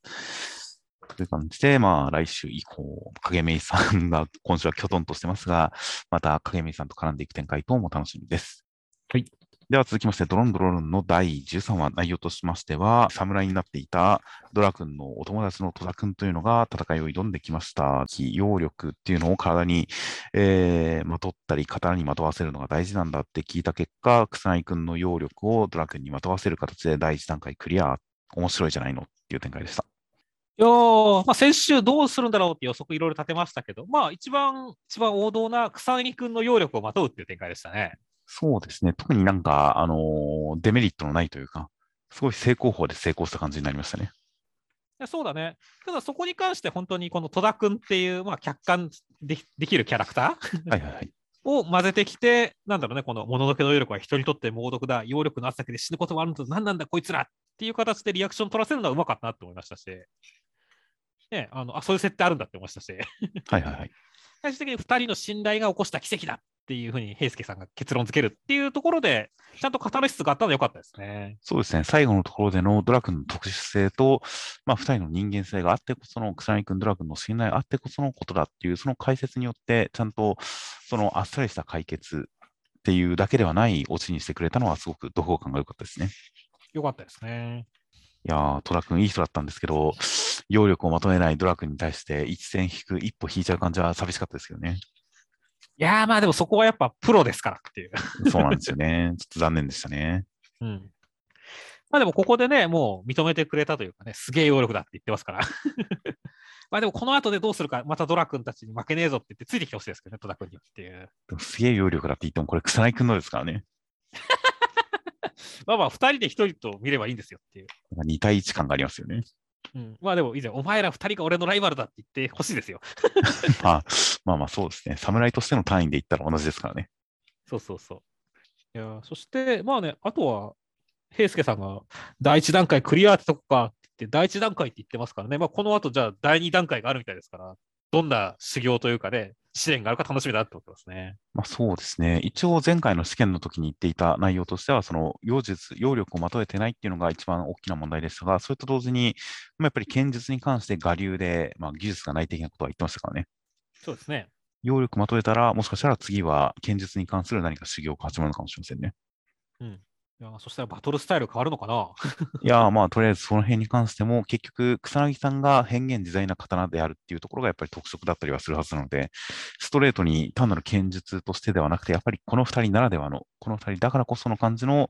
戦い方にたどり着いてほしい気はしますけどね。そうですね。戦い方そのものもキャラクター表現になったらいいなと思います。では続きまして、怪しもんの第14話内容としましては、えー、丸尾くんに背中のモンモン入れ墨経由で、えー、うららさんが話しかけてくれましたんで、丸尾くん冷静になれまして、えーコットンさんについていきますが、結局スカスカなんで攻撃できませんでした。高いところから落とされてしまいました。てんくんは丸尾くん、自分が、えー土下座して弱いと丸尾くんまで舐められてしまうのは我慢ならないってことでやる気になりますという展開でした。ああ、丸尾くん、上空から投げ出されてしまいましたね。いや本当ですね。これがどのくらいやばいのかどうかよくわかんないですけどね。そうですね。まあ、正直、あれだけ引かれても無事だった丸尾くんですからね。このくらいの高さで落ちたところで死ぬのかって言われたら、死なない気がします、ね。トラックに跳ねられるのと都庁から落ちるのどっちの方がやばいのかよくわかんないですからね、正直。そうですね。で都庁にガーガーって言って指とかつけて 減速して無事だってなりそうですけどねっていう。まあそうですね。とっさに服を裁縫で縫って減速したりするかもしれませんしね。そうですね。まあまあ、いかにとんでもな展開でやるのか、まあ、本当タフネスで、本当に人間かで、また あの、化け物としての格があるのか分かんないですけど、まあ、どうやって生還するかは楽しみですね。まあそうですね。これ、時間的に、天君の方に展開が移ったところ、なんか、一方その頃とか、えー、少し時間は遡りみたいな、そういう注釈がないから、リアルタイムで描かれてると、さすがに天君が助けに行くのは間に合わないような気もするんですよね。そうですね。うん、という時間的な距離感、時間的な関係とか距離感がわかりませんが、天君が助けに行けないとなったら、丸尾君、やっぱ意外な道具の使い方というか、工夫、起点を利かせる形で生き残ったりするのかなという感じもありつつ、本当にただのタフネスで生き残ったりするのかなとか、まあ、どういう感じであれ、見た目が面白かったらいいなと思いますよ。そうですね。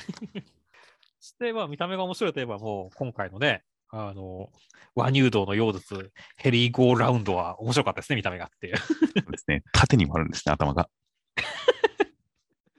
まあ、恐ろしい能力ではあるけれども、本当に、あの、面白い能力だよねって。そうですね。で、酔うっていう。あまあまあ、でも今回はね、本当でも、天君がちゃんと男を見せる。はい、土下座なしっつって言って、あの覚醒するかもしれないっていうふうに男気見せるところは良かったですね。まあ、そうですね。あの先週だかにミスさんの言っていた、天君が天井あたり、天井から天井へ移動する能力っていうんなら、逆立ちすれば地面が天井だみたいなやつに関しては、いやいや、まさかそんなと思ってましたが、敵の能力が回転で平行感覚を失わせるだと、なんかありそうな気がしてきましたね。そうですね。地面が天井だみたいな、そういうのもありそうだな。そうなったら、この瞬間移動で丸尾くんのところにもたどり着けるかもしれないし、瞬間移動で丸尾くんを救えるかもしれないし、みたいなことも思ったりもしますが、まあ、まあまあ、やっぱりこう、臆病者が、あのー、頑張る展開っていうのは鉄板ですからね。そうですね。天君のこう成長と男気が見れる展開があったらいいなと大変楽しみです。では続きまして、ま、守れしごまるの第14話、内容としましては、で、焦げ長男の一貫君は、えー、しごまる君が自分と戦う資格があるかどうかをマナーテストで試します。合格だったんで、戦います。で、えー、最終的に5分以内に名古屋城の社長を見せなければ殺すっていう展開でした。今週結構謎展開だったよね。そうですね。うん、ま、マナー勝負に関しては、まあ、お兄さんの性格なのかなっていう感じでしたが、5分以内に名古屋城の社長を見せろっていうのがなんか、何なんでしょうね。何なんでしょうね。まあでも、このなんだろう、すごいわけのわかんねえ感じ、なんでこの引きやねんっていうのは面白かったねっていう。なんか、これに対応する面白いギャグがあるから、振りをしてるんだとは思うんですよね。そうですね。なので、さなぎは俺が守る、見せてやるシャチホコっていう。まあ、これだけめちゃくちゃな振りで持ってくギャグなんだから、すごいんだろうなというような期待ですよ。いや、期待してますよ、私も。いや、ここは渾身のギャグ、井原先生の渾身のギャグ来るぞって思ってますから。そうですね。名古屋城の社長を5分以内、それがどうギャグになるのか、ちょっと想像がつかない分楽しみですね。楽しみですね。あと、ここ静岡だったんですねっていう。ああ、静岡だったみたいですね。うん、いや、まあ、俺、静岡出身なんで、静岡県出身なんで、はい、いや、ちょっと自分の地域に守護者たちがいると思うと、ほっこりすなってましたね。ああ、確かに。来週はミスさんの地元からも名古屋城の社長が見れるかもしれないですね。現実世界で起こったらやべえよっていう。なかなか気の狂った展開で守護丸感がありましたね。そうですね。結構まあ最初のマナー展開も戸惑ったけど、俺は結構その PK ファイヤーの下りとか好きだったよって。ああ、あとなんか常識君からゴールド、カービィの世界でぷよぷよ浮いてる敵キャラが、敵キャラを打ってくる感じとか、そのわけのわかんない感じは好きでしたが、でもこの常識君のこのマナー判定の曖昧さはちょっと、そこは厳しくしてほしかったですけどね。そうですね。てか、一貫さんのマナーもちょっとおかしいとこあるからね、たまに。めちゃくちゃ間違ってますからね。そうですね。いやー、まあ、というわけで、なかなか、すごい、なんかこう、謎の勝負だったっていう。そうですね。何が起きるのか、なんか、この一年の展開に対するツッコミをしてほしいですよね。そうですね。いやまあだからそれも含めて、まあ来週のね、社長がすべて持ってった後に、じゃあ、期待しましょうって感じですね。そうですね。まあ、本当に社長というそのお題に答える以上に、この展開に対するオチ、どうするのか大変楽しみにしてますよ。はい。では最後に目次コメントとしまして、えー、最終回、ドクターストーン稲垣先生、ジャスト5年間応援ありがとうございました。もうちょっとだけ続くんじゃ？というのと、ボイチ先生、私の心の中のドクターストーンは続きます。そしてジャンプで新作も必ずやりたいです。という、いや新作ぜひやってほしいですね。いや、そうですね、坊一先生、いや、ぜひやってほしいと思いますね。で、ちなみに今週、えー、ほぼ皆さん、ドクターストーンの完結に関するコメントだったんですよね。そうですね、あのー、めちゃめちゃ多かったですね。むしろ、そのドクターストーンに言及していない人が誰かっていうのが、ちょっと親っていう感じで、えー、最近の新連載組、地球の子、しごまる、怪しもん、ドロロン、あかね話の、その、新しい、新しく連載してる方々は触れてないんですよね。そうですね。ただ、そこでちょっとなんか世代で分かれてる感じがして、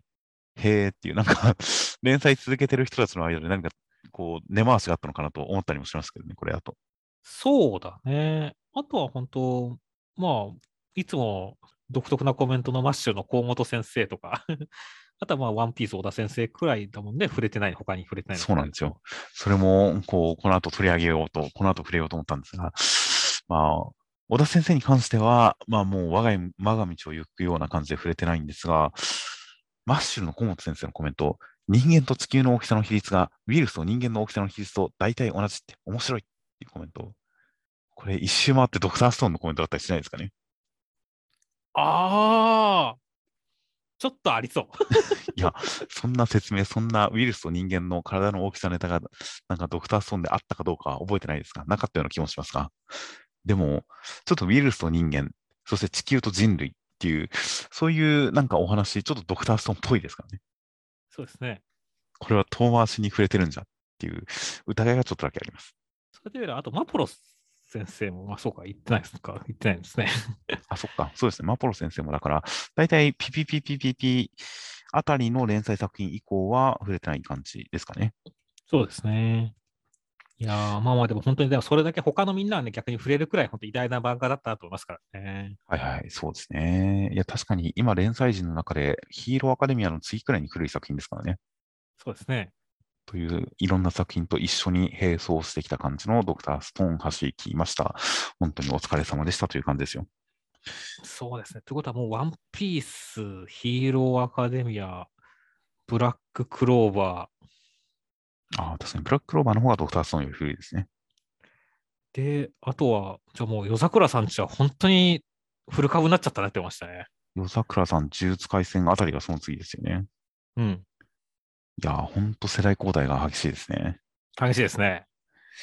という感じなのは、まあ、それは大変いいことだなと思いますよ。あとは、読み切りのコメント、えー、ノア第9号機、星出先生、目次コメントは少ない文字数で何を語るかが非常に重要とか言ってたら文字数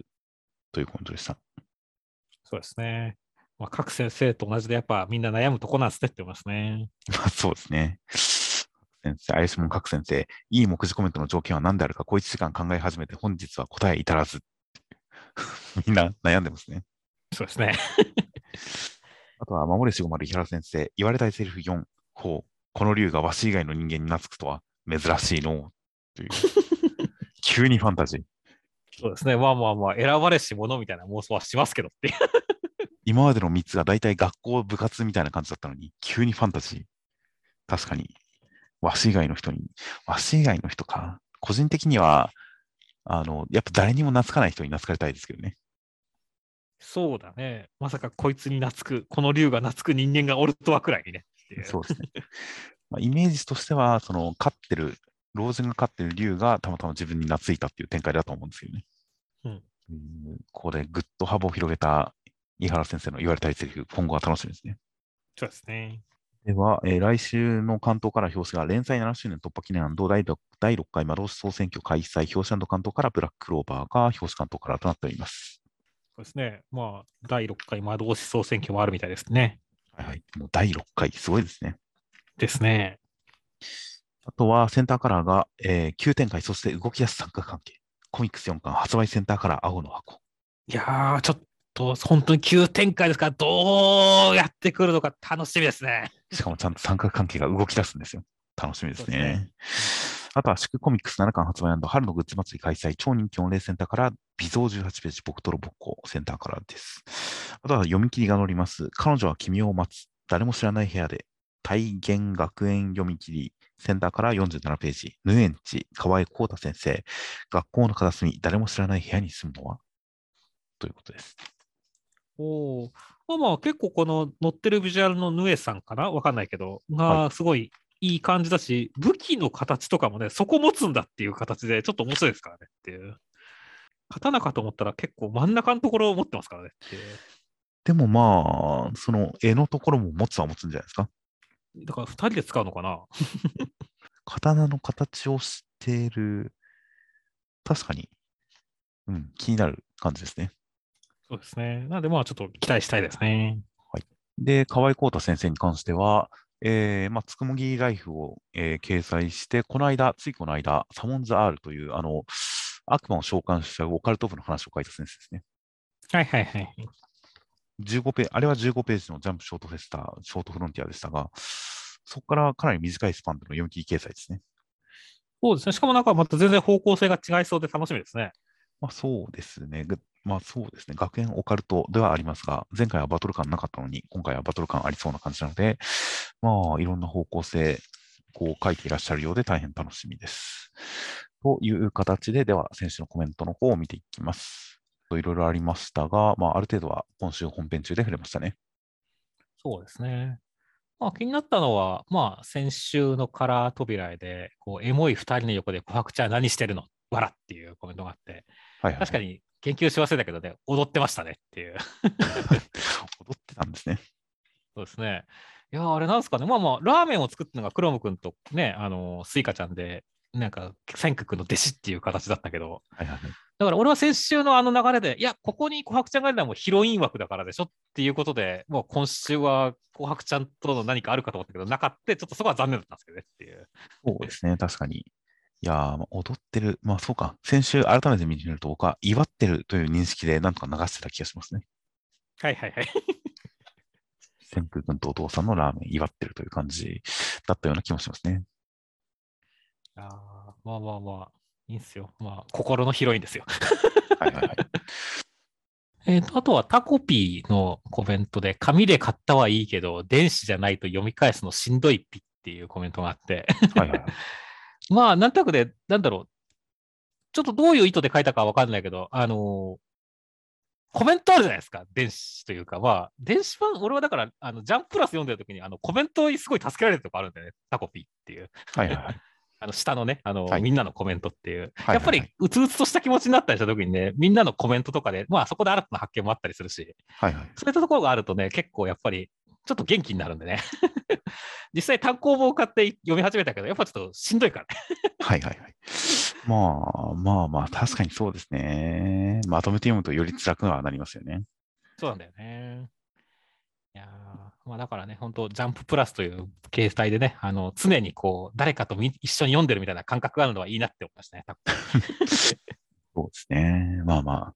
まあまあ、リアルタイムで読んでみんなと楽しんで、最終的には単行本で振り返って、ちゃんと噛み締めたいですね。そうですね。あとは、地球の子の、地球の子のコメントで、シリアスにしては設定がちょっと緩いと思ったから、ほのぼの路線に行くのかと、というようなセリコメントですとか、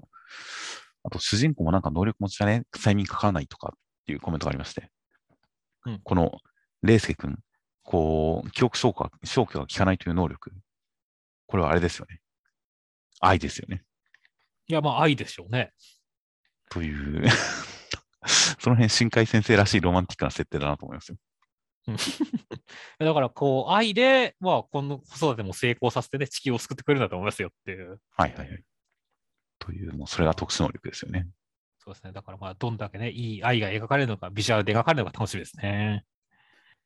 あとは、まあ、ロボコのコメントで、ロボコの世界の漫画業界治安悪すぎるっていうコメントありましたけど、はいはい、結構ロボコ世界はどこもかしこも治安悪いと思うけどねっていう。いやー、でもやっぱ漫画業界が一番だと思いますけどね。まあね、漫画業界は特にすさんでるよね、あそこ。編集長があのジャンプにしちゃいますね、悪いやつを。気に食わないやつを。うね、うん。まあでもね、まあそこでもちゃんとね、みんなこうね、あの、ちゃんとした心根を持ってる人たちはね、政治見たくしているから、こう、バランスが取れてるんだと思いますね。そうですね。そうですね。ああいう、あの、過酷さもすべていい漫画を描くためのことですからね。そうですね。しょうがないですよ。あとはロボコ、まさかのタイパラリスペクト。原稿破るところでタイパラってなったっていうことで。やっぱりみんなタイパラを思い出すんだね。やっぱそうですね。原稿を破くといえばタイムパラドックスゴーストライターという皆さんも賛同のコメントがありましたね。いやー まあ、あそこ確かに印象的だしな。まあそうですね。あれはびっくりしますからね。うん。まあ、あとは怪しもんのところのコメントで、あの、一旦モメンって可愛いイメージがあるっていうのがあって、それなんかすごいわかるなって思ったんですよね。まあ、ゲイへの鬼太郎の影響だとは思いますけど。でもあれ、一旦もめんで確か元ネタというか、地方の民話では人に巻きついて締め殺すんじゃなかったですかね。まあ、そうだね。まあまあ、でも、なんだろう。俺はまあ、でも、なんかそれを、でもまあ、まだ、なんかこう、まあ、ヤンデレっぽい感じで可愛いんじゃないですかっていう。僕はなんか、顔も何もついてない、ただの木綿が人に巻きついて締め殺す妖怪っていうイメージなんで、あんまり可愛いイメージはないですね。鬼太郎の、鬼まあでもこん太郎の言った木綿は可愛いですよね。まあね。俺はだからまあまあ、コットンさんもね、まあ今回すごいなんか暴走族っていう形でヤンキーっぽさを出してきたけどね、まあ今後可愛さが出てくれるといいなって思ってますね。まあそうですね。まあ、単純に、あの、体が、まあ、布でできてるっていう以上に、それをこうビジュアルに活かしてくれたらいいですよね。そうですね。あとは同じ怪しものコメントで、まあ、うららちゃんがセコンドに入ったことに対して、丹下断平になるのかって書いてあって、はいはい。確かになんだろうな、その、盾立つんだ女王みたいなノリでね、あの言ってくれたら、それはそれですごい面白いなと思うんだよねっていう。あちら丸て立つんだいそうですけど、ね丸王、盾立つんだ丸王って言ったらさ、うんうん普通に言いそうですけどね。そう言いそうだよね。だからぜひ言ってほしいなって思ったね。まあ、むしろ丸尾君に対しては、もうやめときな、寝てなぐらいの方がありそうですけどね。ああ。まあ確かにね、そっちの方がうららさんっぽいけど、まああえてここはっていう。はいはいはい。まあ、セコンドっぷり、今週もすでにこう、セコンドの会でさ戦えてましたからね。そうですね。今後さらに名セコンドっぷりを見せてくれるんじゃないかというのは楽しみですよ。楽しみですね。あとは、あとはそうですね、最後のコメント返しのところに対するコメントになりますが、アンデッド・アンラックの今、アンディが助けている女の子、えールーシーちゃんに関して、人型ユーマと予想、ずっと鼻水垂らしてるからヘルシーの否定者もありそう。アンデラは小さいことでも疑って考察してしまうというようなコメントで、鼻水垂らしてるからヘルシーの否定者、ヘルスの否定者っていう、病気を振りまくんですかね。どうなんでしょうね。ちょっと俺も、なかなかすごい拡大解釈だなと思って。まあまあ、考察ですからね。そうですね。確かに鼻水をずっと垂らしてるのは間違いないですからね。そうそこは間違いないですからね。確かに何かの伏線の可能性はね、アンデッド・アンラックはありえるんだよね。まあ、あれ、お母さんもちょっとなんか体調悪そうにしてた感じなんで、確かにあの女の子が原因なのか、もしくは、やっぱり今はびこっているユーマとか、まあ、そのルインさんとかが関わって、病気が流行ってる世界の雰囲気はあるんですけどね。まあ確かにね。うん。うんというあたりなんで、実際あの鼻水、何かの設定には関わってると思うんですけどね、絶対に。うん、それが否定者なのかどうかわからないですが。そうですね。いやー、まあ、本当に、毎回驚かしてくれるからね、楽しみだね。これ考察の含めて楽しいからね、アンデッド・アンラックは。そうですね。といったコメント等もありました。他にも、えーいろいろと様々なコメントいただいておりました。大変ありがとうございます。全部読んでおります。という形で、では、えー先週広告いただいたのが、えーナインテラさん、クローザーさん、イヌさん、サズダさんの4名の方からまた広告をいただいております。大変ありがとうございます。ありがとうございます。感謝感謝のボタンをまた押しておきます。これの効果が何なのかは未だに分かっていません。という形で、えーでは来週15号の週刊誌のジャンプが3月14日ホワイトデーの発売となっております。ではお疲れ様でした。お疲れ様でした。